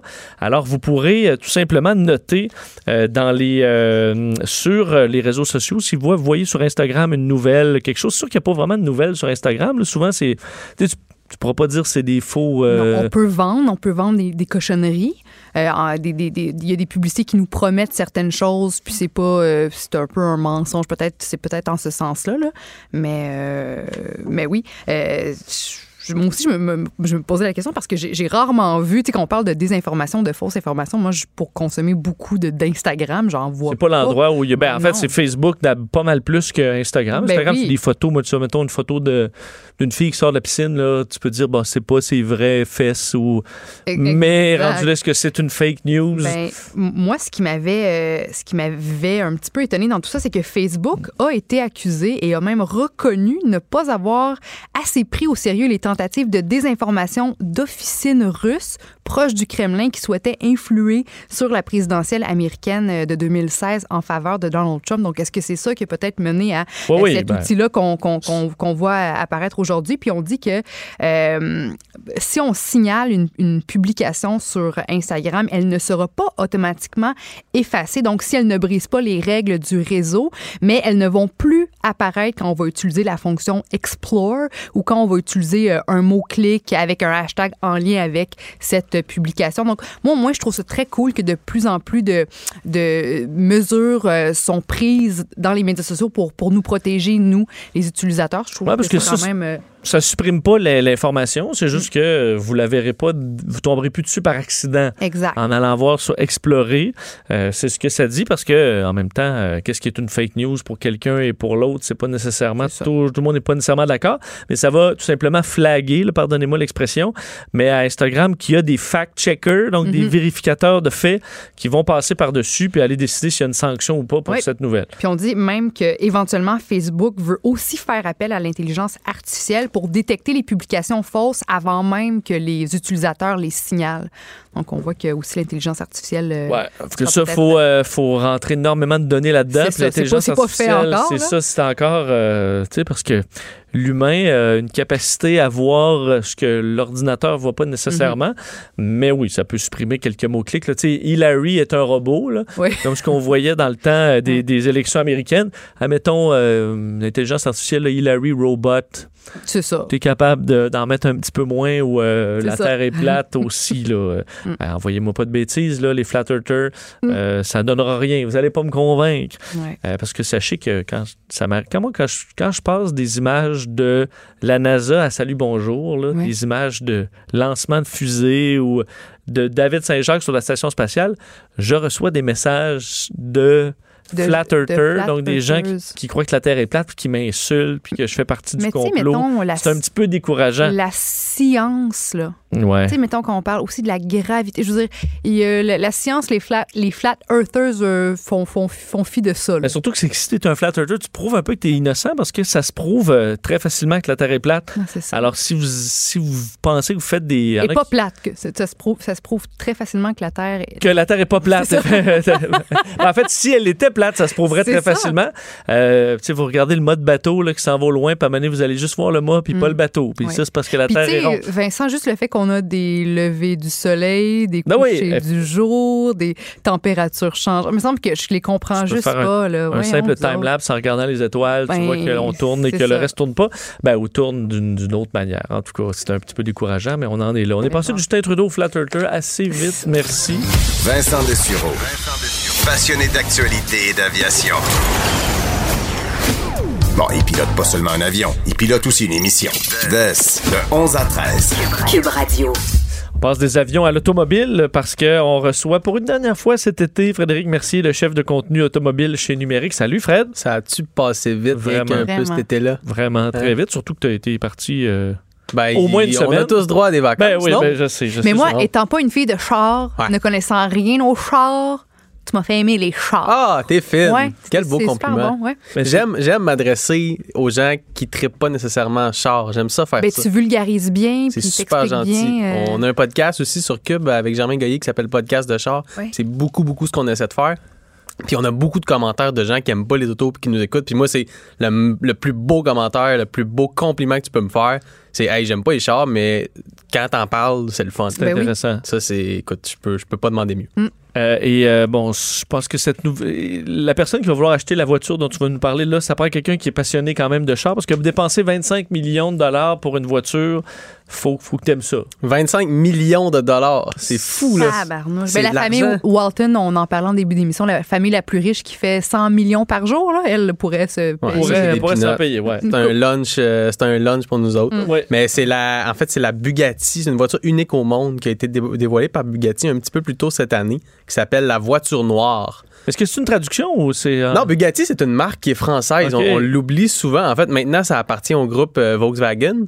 Mais aux États-Unis, à la, la, base, voiture noire. la, la voiture noire. Il faut, il beau, faut hein? même le dire avec Ouais, un accent français. Ouais. Parce que à la base, la marque Bugatti est une marque française. Euh, puis C'est vrai que ça sonne pas français. non, pas du tout. Ça sonne tout, italien. ouais, puis c'est ouais. pour ça, bon, on a tendance à penser comme bon Ferrari, Lamborghini, ça a une- peut-être une connotation euh, italienne parce que ça finit en i, je sais pas, mais c'est français. Euh, puis ça, la marque célèbre ses 110 ans d'existence cette année. Puis c'est pour ça qu'on a présenté la voiture noire, euh, qui est un modèle unique qui utilise bon sensiblement la même motorisation que la Bugatti Chiron, qui est, euh, qui est le, le modèle fort Celui de, qu'on de la avait marque. vu euh, au Salon de l'Auto à Montréal? Oui, il y avait une Chiron au salon de Ça l'auto. valait plusieurs millions de dollars Oui, quand même, pas autant. Tout à mais- fait, tout à fait, qui est la voiture d'un d'un collectionneur québécois qui avait eu la, la gentillesse de l'apporter au salon de l'auto. Euh, mais la voiture noire, on est vraiment ailleurs de par son exclusivité. Il y en a juste une. Là. Il y en a juste Il y en a une, il n'y en aura pas d'autres. On l'a vendu. En fait, ils l'ont vendu à, à l'acheteur avant même qu'elle soit construite. Euh, puis c'est juste le prix, euh, le prix total qui a finalement été dévoilé. Mais comment euh, on cette semaine. ça? Parce que je veux dire, une voiture, déjà, mettons, qui se vend 3 millions, là, mais t'as fait, euh, tu fais un modèle où tu changes quelques trucs, puis t'as vends 25 millions. Mais ça, c'est vraiment de la spéculation. Ouais. hein. La personne qui a acheté ça, c'est- c'est c'est pour une raison assez simple. C'est pour la garder pendant quelques années puis la vendre plus cher. OK. On, on en a déjà parlé ici d'ailleurs. C'est c'est comme n'importe quel autre objet de collection, des œuvres d'art ou peu importe. Tu peux acheter une auto, patienter puis la vendre plus cher comme tu peux le faire avec une toile. C'est vraiment, c'est pour ça qu'il le fait. S'il que dans les mon- super voitures du genre, t'as pas le goût. Tu sais, ceux qui achètent ça, là, t'as peut-être Moi, j'aurais je goût. dire, un petit peu douchi. Tu- qu'est-ce que de- se promener dans une Bugatti. Là. Non, mais il se promènera pas dedans. C'est ça qu'il faut que tu comprennes. Il va la mettre dans un garage, il va payer quelqu'un pour s'en occuper puis s'assurer Ah, qu'elle ben, reste en bon Mais état. là, euh, pourquoi? c'est aussi, C'est aussi fou que ça. Oui, totalement. Ben, Peut-être à- qu'il va aller dans quelques expositions euh, une ou deux fois par année. Il la, clan- Euh, il la torche jamais sur un circuit. Là. Ah non, définitivement pas. À moins, à moins de tomber. On n'a pas en fait annoncé qui était l'acheteur. pour acheter ça, il faut que tu aies de l'argent comme de l'eau, je présume. Si Ouais. tu as de l'argent comme de l'eau, ben ça te dérange pas de sortir ton bolide à 25 millions puis de- d'en profiter En fait, de c'est- show off un peu. C'est euh, sa voiture. Peut-être qu'il va le faire, mais moi, c- par expérience, les gens qui achètent ces voitures-là d'habitude, c'est des collectionneurs qui ont une idée en tête. Ils voient ça comme de l'art. C'est vraiment des pièces Oui, d'art. plus totalement. C'est- une œuvre euh, d'art. C'est ça. C'est une œuvre d'art. Juste que le, moteur, il fonctionne. là. Le moteur, c'est pas une œuvre d'art. Il, il faut qu'il serve, il me semble. Parce que là, tu- Ben, tu, me parles, quand même la voiture a des performances Extraordinaire. Exceptionnel. 0-100 en 2,5 secondes. Une euh, vitesse maximale de 420 km/h. C'est complètement Ben, cinglé. C'est ridicule. Ouais. Mais les pneus explosent pas rendus là. à cette- C'est en fait c'est c'est ce qui va limiter rendu là la, la vitesse du véhicule, c'est les pneus la, la Bugatti. C'est une fusée. Colin. Ah ouais, ouais. Si elle avait des ailes, euh, elle s'envolerait. Une crevaison à 420 km/h, je veux dire, euh, T'appelles ta mère. pour lui dire adieu, là. Genre, que tu fais genre. 1000 tonneaux. Mais il y a des. Écoute, c'est c'est ça. C'est- C'est c'est pas le, le seul exemple de ces voitures ultra performantes-là, ultra rares aussi. On parle d'un seul exemplaire euh, qui est vendu à, à des gens qui malheureusement s'en serviront jamais à, à son plein Des gens qui potentiel. ont quand même trop d'argent. Ben oui. On va se dire. Oui, oui, on va Mais moi, mettons, dans le de monde, bon je sens. m'intéresse à l'aviation, mais mettons, dans le monde des jets privés, Bombardier fera pas un jet privé unique au monde que quelqu'un fait juste acheter et mettre dans un hangar. Là. Il y a, il y a Genre l'avion qui est capable faire de faire un, une distance. Le- L'automobile est, l'automobile est différente, Ouais, j'imagine. Peut-être. Mais le gars qui a acheté ça avant même que l'auto soit construite, là, ou- Ouais. est-ce que- est-ce qu'il y a eu, est-ce qu'il avait le droit de dire je te la prendrais comme ça ou la devanture de même ou des petits bancs en cuir? Beige? Ah, est-ce qu'il y avait un droit de, de- Fort probablement. Même la, la Chiron, qui est pas une, qui est pas une voiture euh, unique, mais qui est quand même, c'est une Bugatti, là, c'est une voiture extrêmement exclusive. Quand tu la commandes, tu as, le droit euh, de, de- de varier les, les couleurs, les thèmes, euh, comme celle qui était au Salon de l'Auto de Montréal, dont Vincent parlait. Euh, L'acheteur qui s'appelle Olivier Benloulou, lui, il la voulait toute blanche. En dedans comme en dehors, il la voulait blanche. Puis ça, c'est une requête que lui a fait à Bugatti. Puis au prix qu'il paye, Bugatti, ben, C'est ça un se peu pas. crème, là. Ah ouais, lui, c'est lui c'est c'est quelque chose. Parce là. que ça, je trouvais, tu sais, tous les. Je veux pas insulter le monsieur, surtout tu manges si c'est pas un de crème glacée là-dedans. Surtout si c'est un puissant euh, homme d'affaires, là, je sais pas, mais tu sais, je trouvais ça un petit peu douchi comme véhicule. Tu peux pas te promener là-dedans. Je veux dire, c'était pas juste. euh, si tu rajoutes pas des néons en dessous, là, je vois pas. euh, Assis-toi avec lui, discute Ouais. avec lui. Euh, moi, j'écoute le, le gars, le gars, il est pas Tout obligé blanc, de faire ça. là. Il amène ses autos au 3 salon millions d'auto. tout blanc. Ouais, ouais. Ben, il... c'est son, c'est son argent, c'est son char. ah oui, tu sais, ça vient avec des dents en or, là. Mais tu sais, Mais c'est- moi, je, moi- je me moi- souviens pas. Moi, Ça ça gê- quoi? Avoir une voiture de luxe, là, sais, avoir une Lamborghini, là, je trouve ça gênant. Avoir une trop belle voiture qui coûte trop cher, puis promener ça sur les routes. J'étais à Miami à un moment donné, là, puis c'était le festival du char de luxe. Je trouve ça, je trouve ça, moi, je serais embarrassée. Même si j'étais millionnaire, là, puis que je pouvais m'acheter un gros char comme ça, là, je serais complètement Parce que- embarrassée de Parce que ça fait pas partie de tes champs d'intérêt. ben, non, mais d'avoir tous les regards sur moi, faire, ben oui, c'est ça, je te conduis une J'ai ça, Lamborghini, j'ai ça. Oui, je serais, je serais timide, je, tu sais, je, non, non, non, non, non, Je- Ouais, je, ben, c'est quelque chose que je, peux comprends. pas. comprendre. Il y, a- il y a des gens qui, qui recherchent l'attention peut-être plus que d'autres. Ouais. Tant mieux pour toi Ben, si c'est. Eh, Peut-être que Joanie sera plus intéressée par un petit VUS électrique. Probablement. Chevrolet. Ass- Probablement. Assurément. La mode est au petit VUS. Hein? Puis euh, Chevrolet en ce moment propose un véhicule 100% électrique qui s'appelle la Bolt, qui est plus comme une petite voiture hatchback qu'un qu'un VUS. Euh, on en vend quand même, quand même bien, mais Chevrolet a eu, je pense, la bonne idée d'adapter euh, la- l'architecture, la, configuration électrique qu'on a déjà avec la Bolt sur un véhicule un peu plus haut de terre, un peu plus... euh, on, appelle ça des VUS urbains. Euh, un peu comme le Hyundai Kona qui existe déjà d'ailleurs en, version électrique. Puis ça s'appelle le Chevrolet Menlo. On a présenté des premières images sur Internet cette semaine. C'est, écoute, c'est c'est un véhicule qui ressemble beaucoup d'ailleurs au Hyundai Kona. C'est un véhicule qui va. Les, les détails sont pas encore très précis, mais qui va fort probablement utiliser exactement la même batterie, la même architecture que la Chevrolet Bolt. Donc une batterie de 60 kWh. La Bolt, ça lui permet une autonomie de 383 km. Ce qui est quand même bon. C'est quand même très bon. Ouais. Très, très bon. Ouais, ouais. Ça risque d'être similaire avec la Menlo. Peut-être un petit peu moins parce que le véhicule, évidemment, va être un petit peu plus lourd. Euh, mais Chevrolet, bon, on va présenter ça officiellement en septembre prochain, le mois prochain en fait. On est déjà presque en septembre. Oui. Au, euh, au salon, à un salon de l'auto euh, en Chine, le salon de, de l'auto de Chengdu.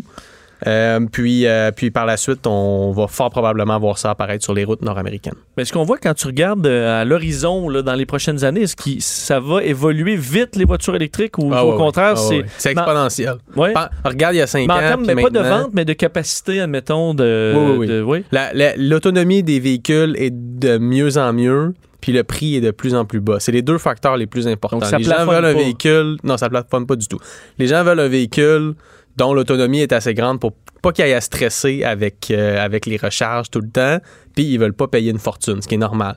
Euh, Il y a à peine, même pas 5 ans, c'était difficile d'avoir un véhicule avec une autonomie de 200 km qui coûtait pas la peau des fesses.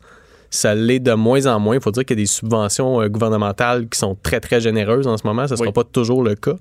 Euh, mais l'autonomie des véhicules, bon là, on, 400 km, c'est plus rare. Le Hyundai Kona électrique, d'ailleurs, fait 415 km. La Chevrolet Bolt n'est pas loin de ça non plus. Dans les prochaines années, on va voir de plus en plus de véhicules apparaître avec des autonomies similaires, même un peu plus élevées, puis des prix qui vont toujours aller à la baisse. Chaque fois qu'il y a une nouvelle technologie, au début, c'est cher, c'est normal. Il y a des gens qui ont déjà payé 1000$ piastres pour un lecteur VHS. Euh, oui, oui, absolument. Puis- Absolument. C'est que je compare en mettant avec les ordinateurs, à un moment donné, ça évolue, ça évolue. À chaque six mois, tu as Ouais. une révolution. Puis à un moment donné, tu gardes ton ordi 8 ans, puis t'es en- Oui, on, encore on bon. est quand même rendu là. C'est ça. Euh, les, les autos électriques, ça continue d'évoluer. Quelqu'un qui achète une voiture électrique cette année, par exemple, ou l'année dernière, je pense qu'il le fait en sachant que son véhicule risque d'être assez désuet s'il compare dans un, à un véhicule qui va arriver dans 3, 4 ans, ou même, même euh, ans. là.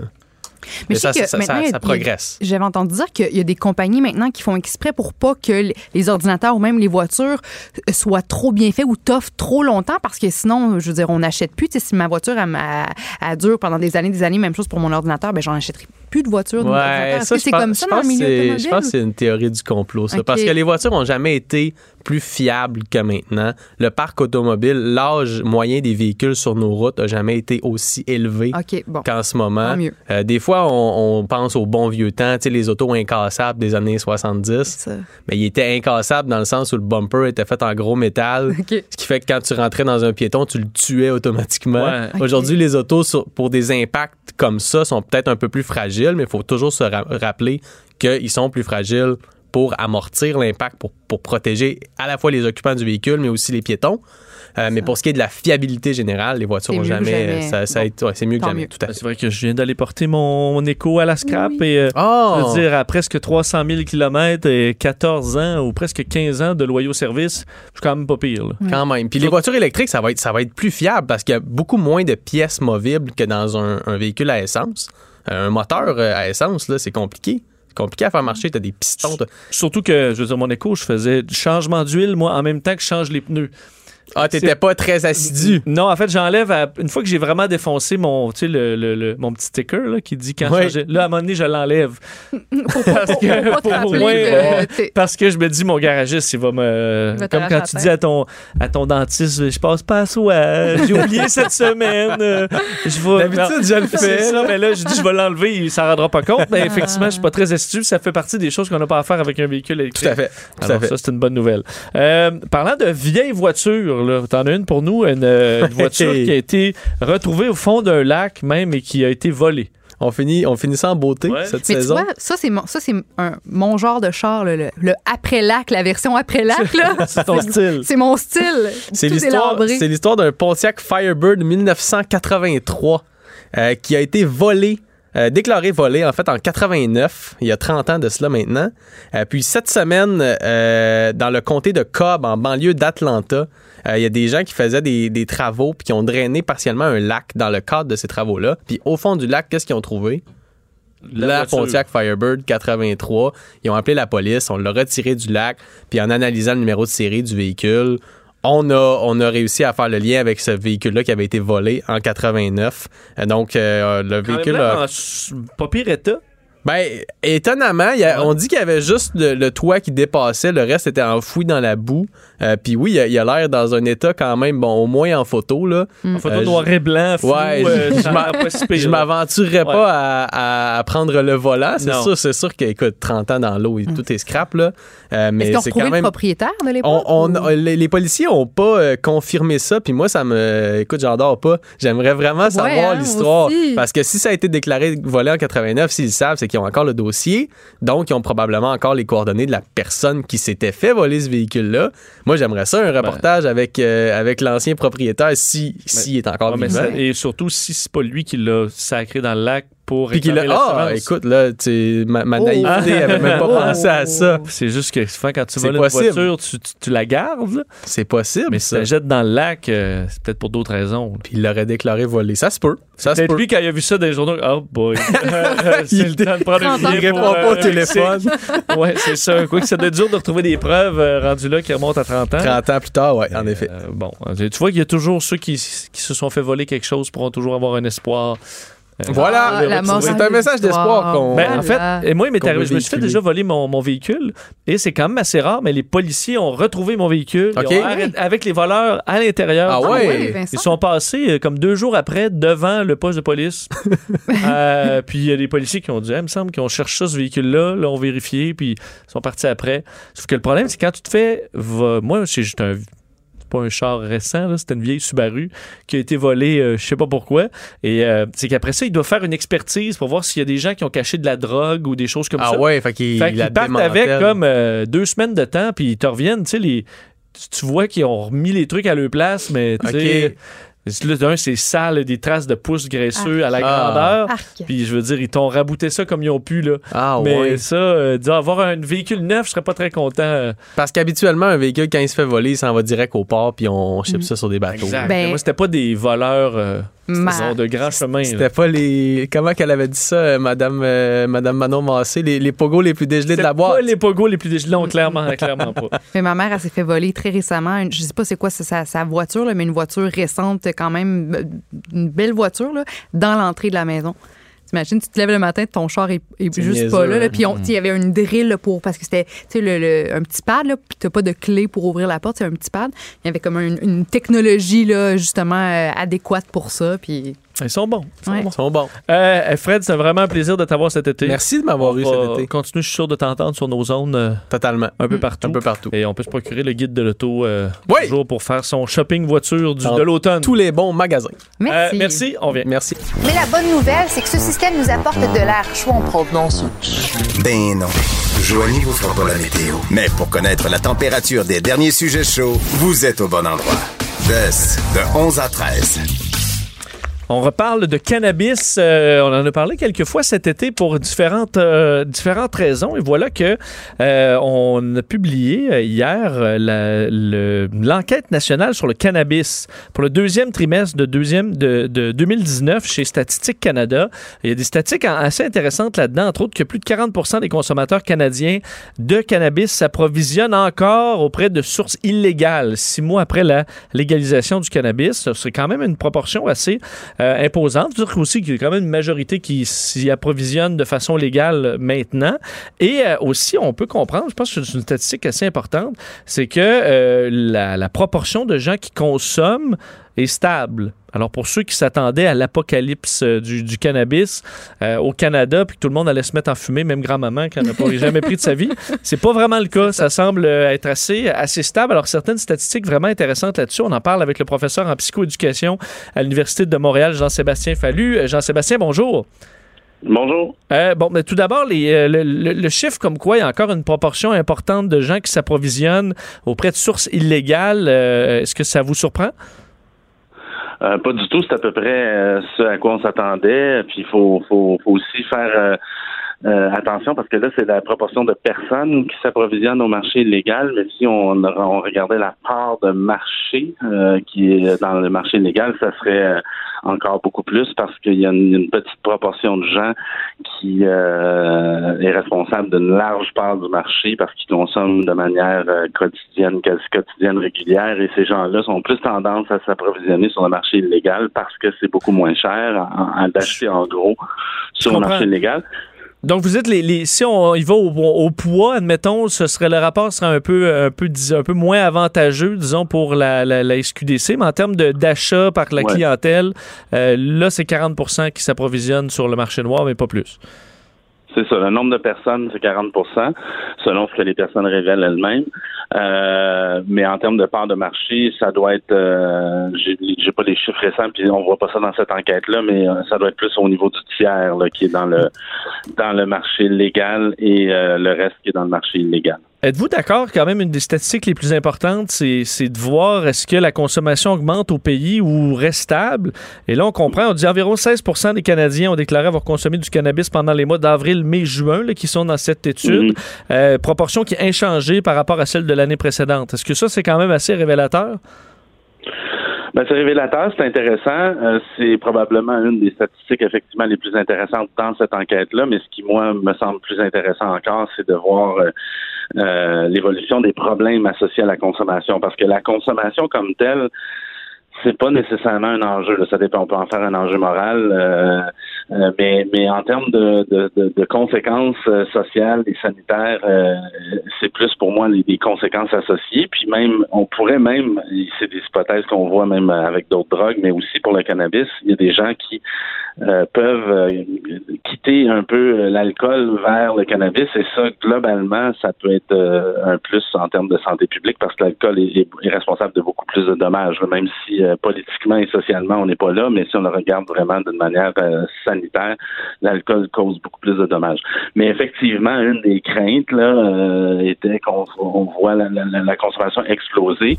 ça, la plupart des experts s'attendaient pas à ça.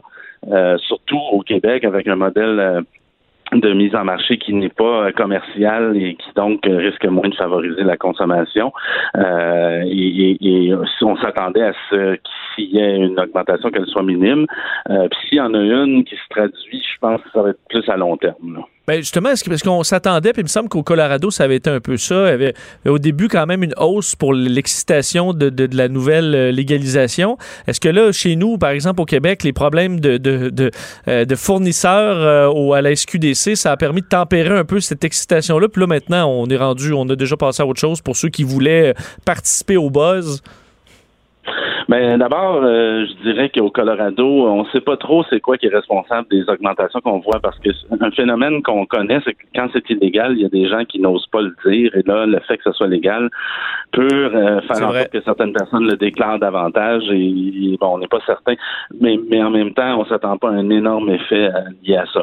Euh, oui, je pense que comment dire, on peut s'attendre à un effet de curiosité, mais le cannabis, avant d'être légal, il demeurait quand même très accessible. Les jeunes, même adolescents, disent dans les enquêtes, là, disaient avoir à peu près aussi facilement accès au cannabis qu'à l'alcool.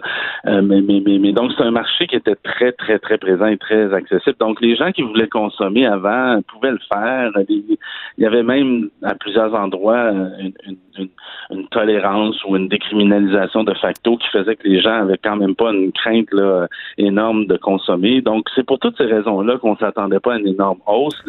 La seule chose qu'on pense qui pourrait favoriser une énorme hausse, c'est si on allait dans des pratiques commerciales vraiment très euh, dans la promotion, la publicité euh, pour, pour, pour, pour, favoriser la consommation. Là, euh, ça, là, on pourrait voir, euh, ou encore peut-être avec des produits comestibles, mais, mais ça sera jamais une grosse marge. On s'attend pas à une grosse marge d'augmentation. Est-ce qu'il y a une différence? J'avais jamais vraiment vu ça sous cet angle-là, puis maintenant que j'y pense, je, je, le vois un peu, mais entre la.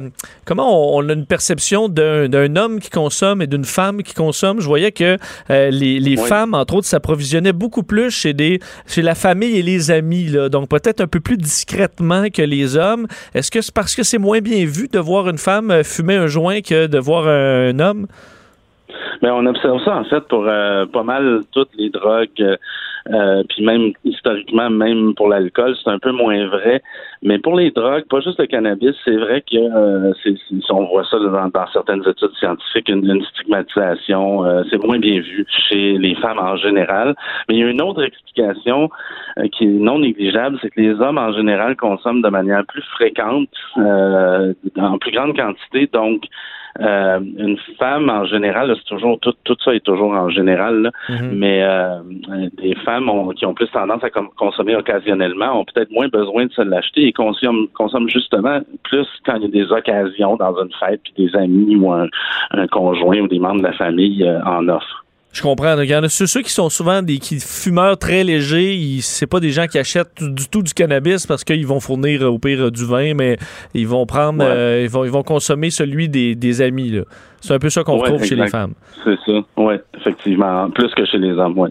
Oh, très intéressant. Ben, euh, Jean-Sébastien Fallu, c'était vraiment intéressant d'ailleurs de vous parler à quelques reprises cet été pour nous, euh, nous, nous, nous, faire comprendre un peu le portrait du, du cannabis euh, légal au, au, Canada et au Québec. On va voir avec la légalisation de, de du cannabis qui se, qui se mange, qu'est-ce qui va se passer. Bon, on va sûrement vous reparler à ce moment-là. Merci beaucoup. Avec plaisir, c'est toujours un plaisir. Au revoir. Ici, pas de contrôle C, contrôle V. On laisse les autres se copier entre eux. Jusqu'à 13. Vous écoutez DES de 11 à 13. Joanie, on va parler euh, de nourriture, mais de la Oui. nourriture douteuse. Oui, Moi qui aime un peu toute, là, mais... euh, Ben, c'est bien que tu dises ça, parce que je vais te relancer sur quelque chose après. Donne-moi une seconde. Mais d'abord, euh, oui, je vais te parler du, du Cambodge, nouvelle euh, mode, une nouvelle tendance culinaire. OK? Fait, que, euh, pendant le régime maoïste au Cambodge, ben, il y avait une disette dans le pays, puis pour survivre, les gens mangeaient des rats, des grenouilles, des tarentules, puis des insectes. Puis là, Hmm. après la chute de Mao, on a délaissé ces aliments. Mais tu vois, aujourd'hui, le rat a la cote à nouveau pour des raisons qui sont assez logiques. Bon, d'abord, ils sont peu coûteux.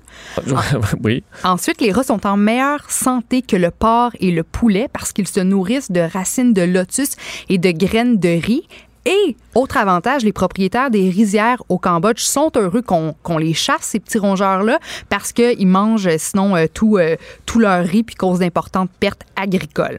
Là, tu vois, à l'automne, au Cambodge, c'est le festival de l'eau. Puis un petit kiosque de rue peut facilement écouler 60 kilos de rats par jour, donc l'équivalent de 180 rats.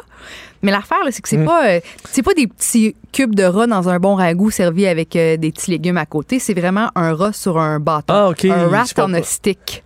Parce que moi, j'allais te dire, euh, tu sais, dans une. En fait, j'ai quand même euh, j'ai des frissons quand tu m'en parles, mais je me dis ici, euh, parce que en fait, c'est que souvent, ça mange les cochonneries puis du- des vieilles capotes. Là. Mais là, ce que tu me dis qu'ils mangent des, euh, des racines, des racines de lotus, Ben, là, pourquoi j'aurais un Ben, préjugé envers le rat, mais. C'est sûr que, tu mettons des rats montréalais dans les égouts, c'est Ouais, sûr que ça pas mange possible. pas mal toutes les cochonneries. Ben là, mais des rats si- cambodgiens, je pas plus euh, rassuré. là, mais ben, si tu me dis qu'ils croquent des petites des petites racines Ben, de lotus. Si c'est un peu un, un lieu un peu plus rural ou puis c'est ça, Ouais, ce sont je- ces rats-là qu'on. Mais, Mais je veux dire, vraiment- coupe-moi là en morceaux fins, Ben, puis mets-moi ça dans beaucoup Ça de m'a- sauce piquante. Ça m'a écœuré. C'est vraiment un rat.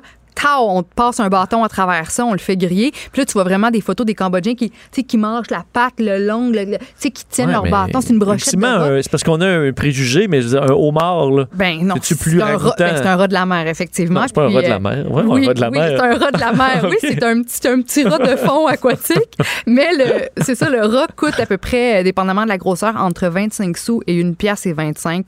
Fait que c'est quand même très peu coûteux. Puis là, j'ai commencé à, me- à me poser des questions en, en- en me demandant finalement qu'est-ce qu'on mange d'un peu dégueu à travers le monde? Et j'ai pensé tout de suite au Japon parce que toi tu t'en vas euh, en novembre au Japon puis je Oui, le un sais grand rêve. puis je le sais que tu vas là principalement pour manger Pour me bourrer à face. Ouais. C'est le plan A. Qu'est-ce C'est- qui te fait triper d'abord et avant tout dans la bouffe japonaise? Ben, en fait, il y a deux choses. Les sushis, évi- évidemment, là, la qualité des poissons et les ramen.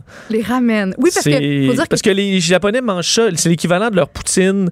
Euh, pour, tu vas veiller, puis après ça, à 2 heures du matin, tu clenches un ramen bien gras, puis tu dors après ça. euh, et bébé. ça, c'est mon rêve. puis il faut même dire que tu as commencé toi-même à confectionner tes propres ramen maison. Oui, et et je c'est respecte. plus difficile que, que Ah, c'est de la job, mais hein? c'est ceux qu'il y en a qui font comme, mais ouais, tu, cuisines des ramen, c'est juste c'est l'affaire la plus cheap dans l'épicerie. Ouais, mais c'est pas, c'est pas la même chose. Là. Tout est dans le bouillon. le avec. bouillon, puis des Non, mais c'est- c'est un art et ça, j'ai hâte de- d'en profiter là-bas. Bon, ben, je te planifie déjà ton voyage culinaire au Japon. Euh, je te mets vraiment au défi de, si tu peux pas goûter au plat que je vais te, proposer, je veux au moins que tu les photographies, ou au moins que tu trouves quelqu'un qui, qui a des guts de consommer Non, mais moi, je suis- je partant. Je suis partant. Ah, Je vais- mais tu vois, tu sais, OK. a- attends, de, attends, attends de, de- de voir ce que j'ai à te proposer. Ben- D'abord, le moins pire, le, le- le plat le moins dégueulasse, à mon avis, ça s'appelle le natto. C'est un amas de haricots fermentés, mais tout gluant. Puis, apparemment, ça sent très, très fort. Ça, c'est pas, c'est pas Ben, la le fin du gluant, monde. je, je sais pas, moi, je suis pas euh, Pas- grand fan. Non, non, ok, bon, parfait. Celui-là, je le fais pas. Maintenant, il y a le. Bonne chance pour la suite. Il y a le Ika no Shiokara. OK? Ce sont des petits morceaux de calmar qui fermentent, parfois Ah. jusqu'à un mois de temps, Oh. mais dans le jus gluant du cerveau ou du dit calmar. Donc, on, on- on prend le calmar, on prend son jus de cerveau, puis on fait mariner le Un calmar un mois dans son jus de cerveau. Je vais passer sur celui-là bon. aussi, ouais. Sinon, Ça doit être goûteux, là, c'est sûr. là. sinon, il y a des criquets caramélisés servis dans de la sauce soya, Ça, c'est correct. brochettes de cartilage de poulet. Cartilage, je suis pas capable. Bon, le funazushi, qui est du poisson fermenté en moyenne pendant 3 ou 4 ans. Hmm. Un petit poisson poissu, Ah, ça doit être poissu, ça. de fermenté sentir à des dans mille à son ronde. petit jus. Ouais. Sinon, faut vraiment que tu arrêtes au restaurant le Chinjuya, qui est situé à Yokohama, au Japon, parce qu'absolument tout ce qu'on sert dans ce restaurant-là me lève le cœur. C'est juste des dégueulasseries, OK. Pudding au verre de terre, pâte de crocodile entière, coquerelle en salade et piranha grillé. Donc voilà. Ben, tu vois, je prendrais le piranha rendu là. Mais, ouais, mais moi aussi, là, ça reste un poisson. Fait que le seul truc que j'ai. Piranha, puis euh, Puis tes, le- tes insectes grillés dans la sauce soya. C'est pas si caramélisés. Ça, ça me va. Puis maintenant, on va se transporter, si tu le veux bien, au Vietnam parce que j'ai décidé de te remplacer comme meilleur ami par, j'espère qu'il va accepter ma demande d'amitié, mais Nguyen Bao Sin. OK? Le mois d'août, ça j'adore ça, le mois d'août au Vietnam, c'est le mois des fantômes. C'est un mois où des rituels sont pratiqués par les bouddhistes afin de rendre hommage aux ancêtres et aux proches qui sont euh, décédés, dont les âmes errent pendant le mois, le mois des fantômes. Ton Puis- genre de, de patente? la- mon genre de patente, absolument. Puis ça se termine cette fête-là euh, à la fin du mois avec un grand festin. Parmi les cérémonies, il y a le, le Te Dong Vat Na, ça veut dire toutes les vies se valent. Puis c'est une cérémonie lors de laquelle ben, on célèbre aussi nos animaux de compagnie décédés. Puis à Han- Hanoï, il y a un cimetière pour animaux. Le propriétaire, mon nouveau best, Nguyen Bao Sin, a ouvert le cimetière il y a 50 ans puis trouve que les animaux méritent d'être traités avec la même dignité que les humains. Puis pendant cette cérémonie-là, on offre des saucisses, du raisin, du lait, du yogourt, des gâteaux. Donc, au, devant les pierres tombales de, de, nos, de nos animaux. Puis il dit que depuis que son cimetière a ouvert, ben, il a déjà enterré euh, à peu près 10 000, 10 000 animaux. Puis euh, lui, dans le fond, il s'est fait niaiser en ouvrant ce cimetière-là au Vietnam parce que c'est quand même... en- au Vietnam, on mange encore des chats puis des chiens. Donc, de lui, de, de vouloir ouvrir un cimetière pour euh, animaux de compagnie, ben, il s'est fait pas mal niaiser dans, dans le village. Mais on y retrouve des, des tortues, des oiseaux, des poissons, des chiens, des chats. Puis je trouve que c'est super. Ça va être, euh, ça va y prendre beaucoup de terrain là, pour Ben, enterrer dignement tout ce qui meurt. là. Ben, je, dans le monde? Je sais pas à quel point les gens là-bas euh, euh, tiennent vraiment à, à ce que leur animal de compagnie euh, ait des vraies funérailles puis ait vraiment un- une place Mm. dans le sol avec une pierre tombale. Mais le fait d'avoir un cimetière pour les animaux de compagnie, je trouve ça merveilleux. Et le fait qu'ils trouvent que, oui, on est égaux, les humains, les animaux, puis qu'on a tous droit à une, une- un enterrement euh, digne. Ben, je il se ça, euh, manger par les. Les petites Ben, lui, les mouches, là, c'est comme l'autre qui dit il faudrait se laisser euh, piquer par les moustiques sans les écraser. Là. pour respecter. Pour leur donner euh, un petit peu de sang, là, ça peut leur permettre de faire Ben, revivre je- je l'espèce. moi, je suis pas contre. Quand je trouve des bébites dans mon appartement, je les sors de la maison, je les tue pas. Puis je passe beaucoup trop d'heures dans une pendant mon été à sauver les fourmis de la piscine chez mes parents.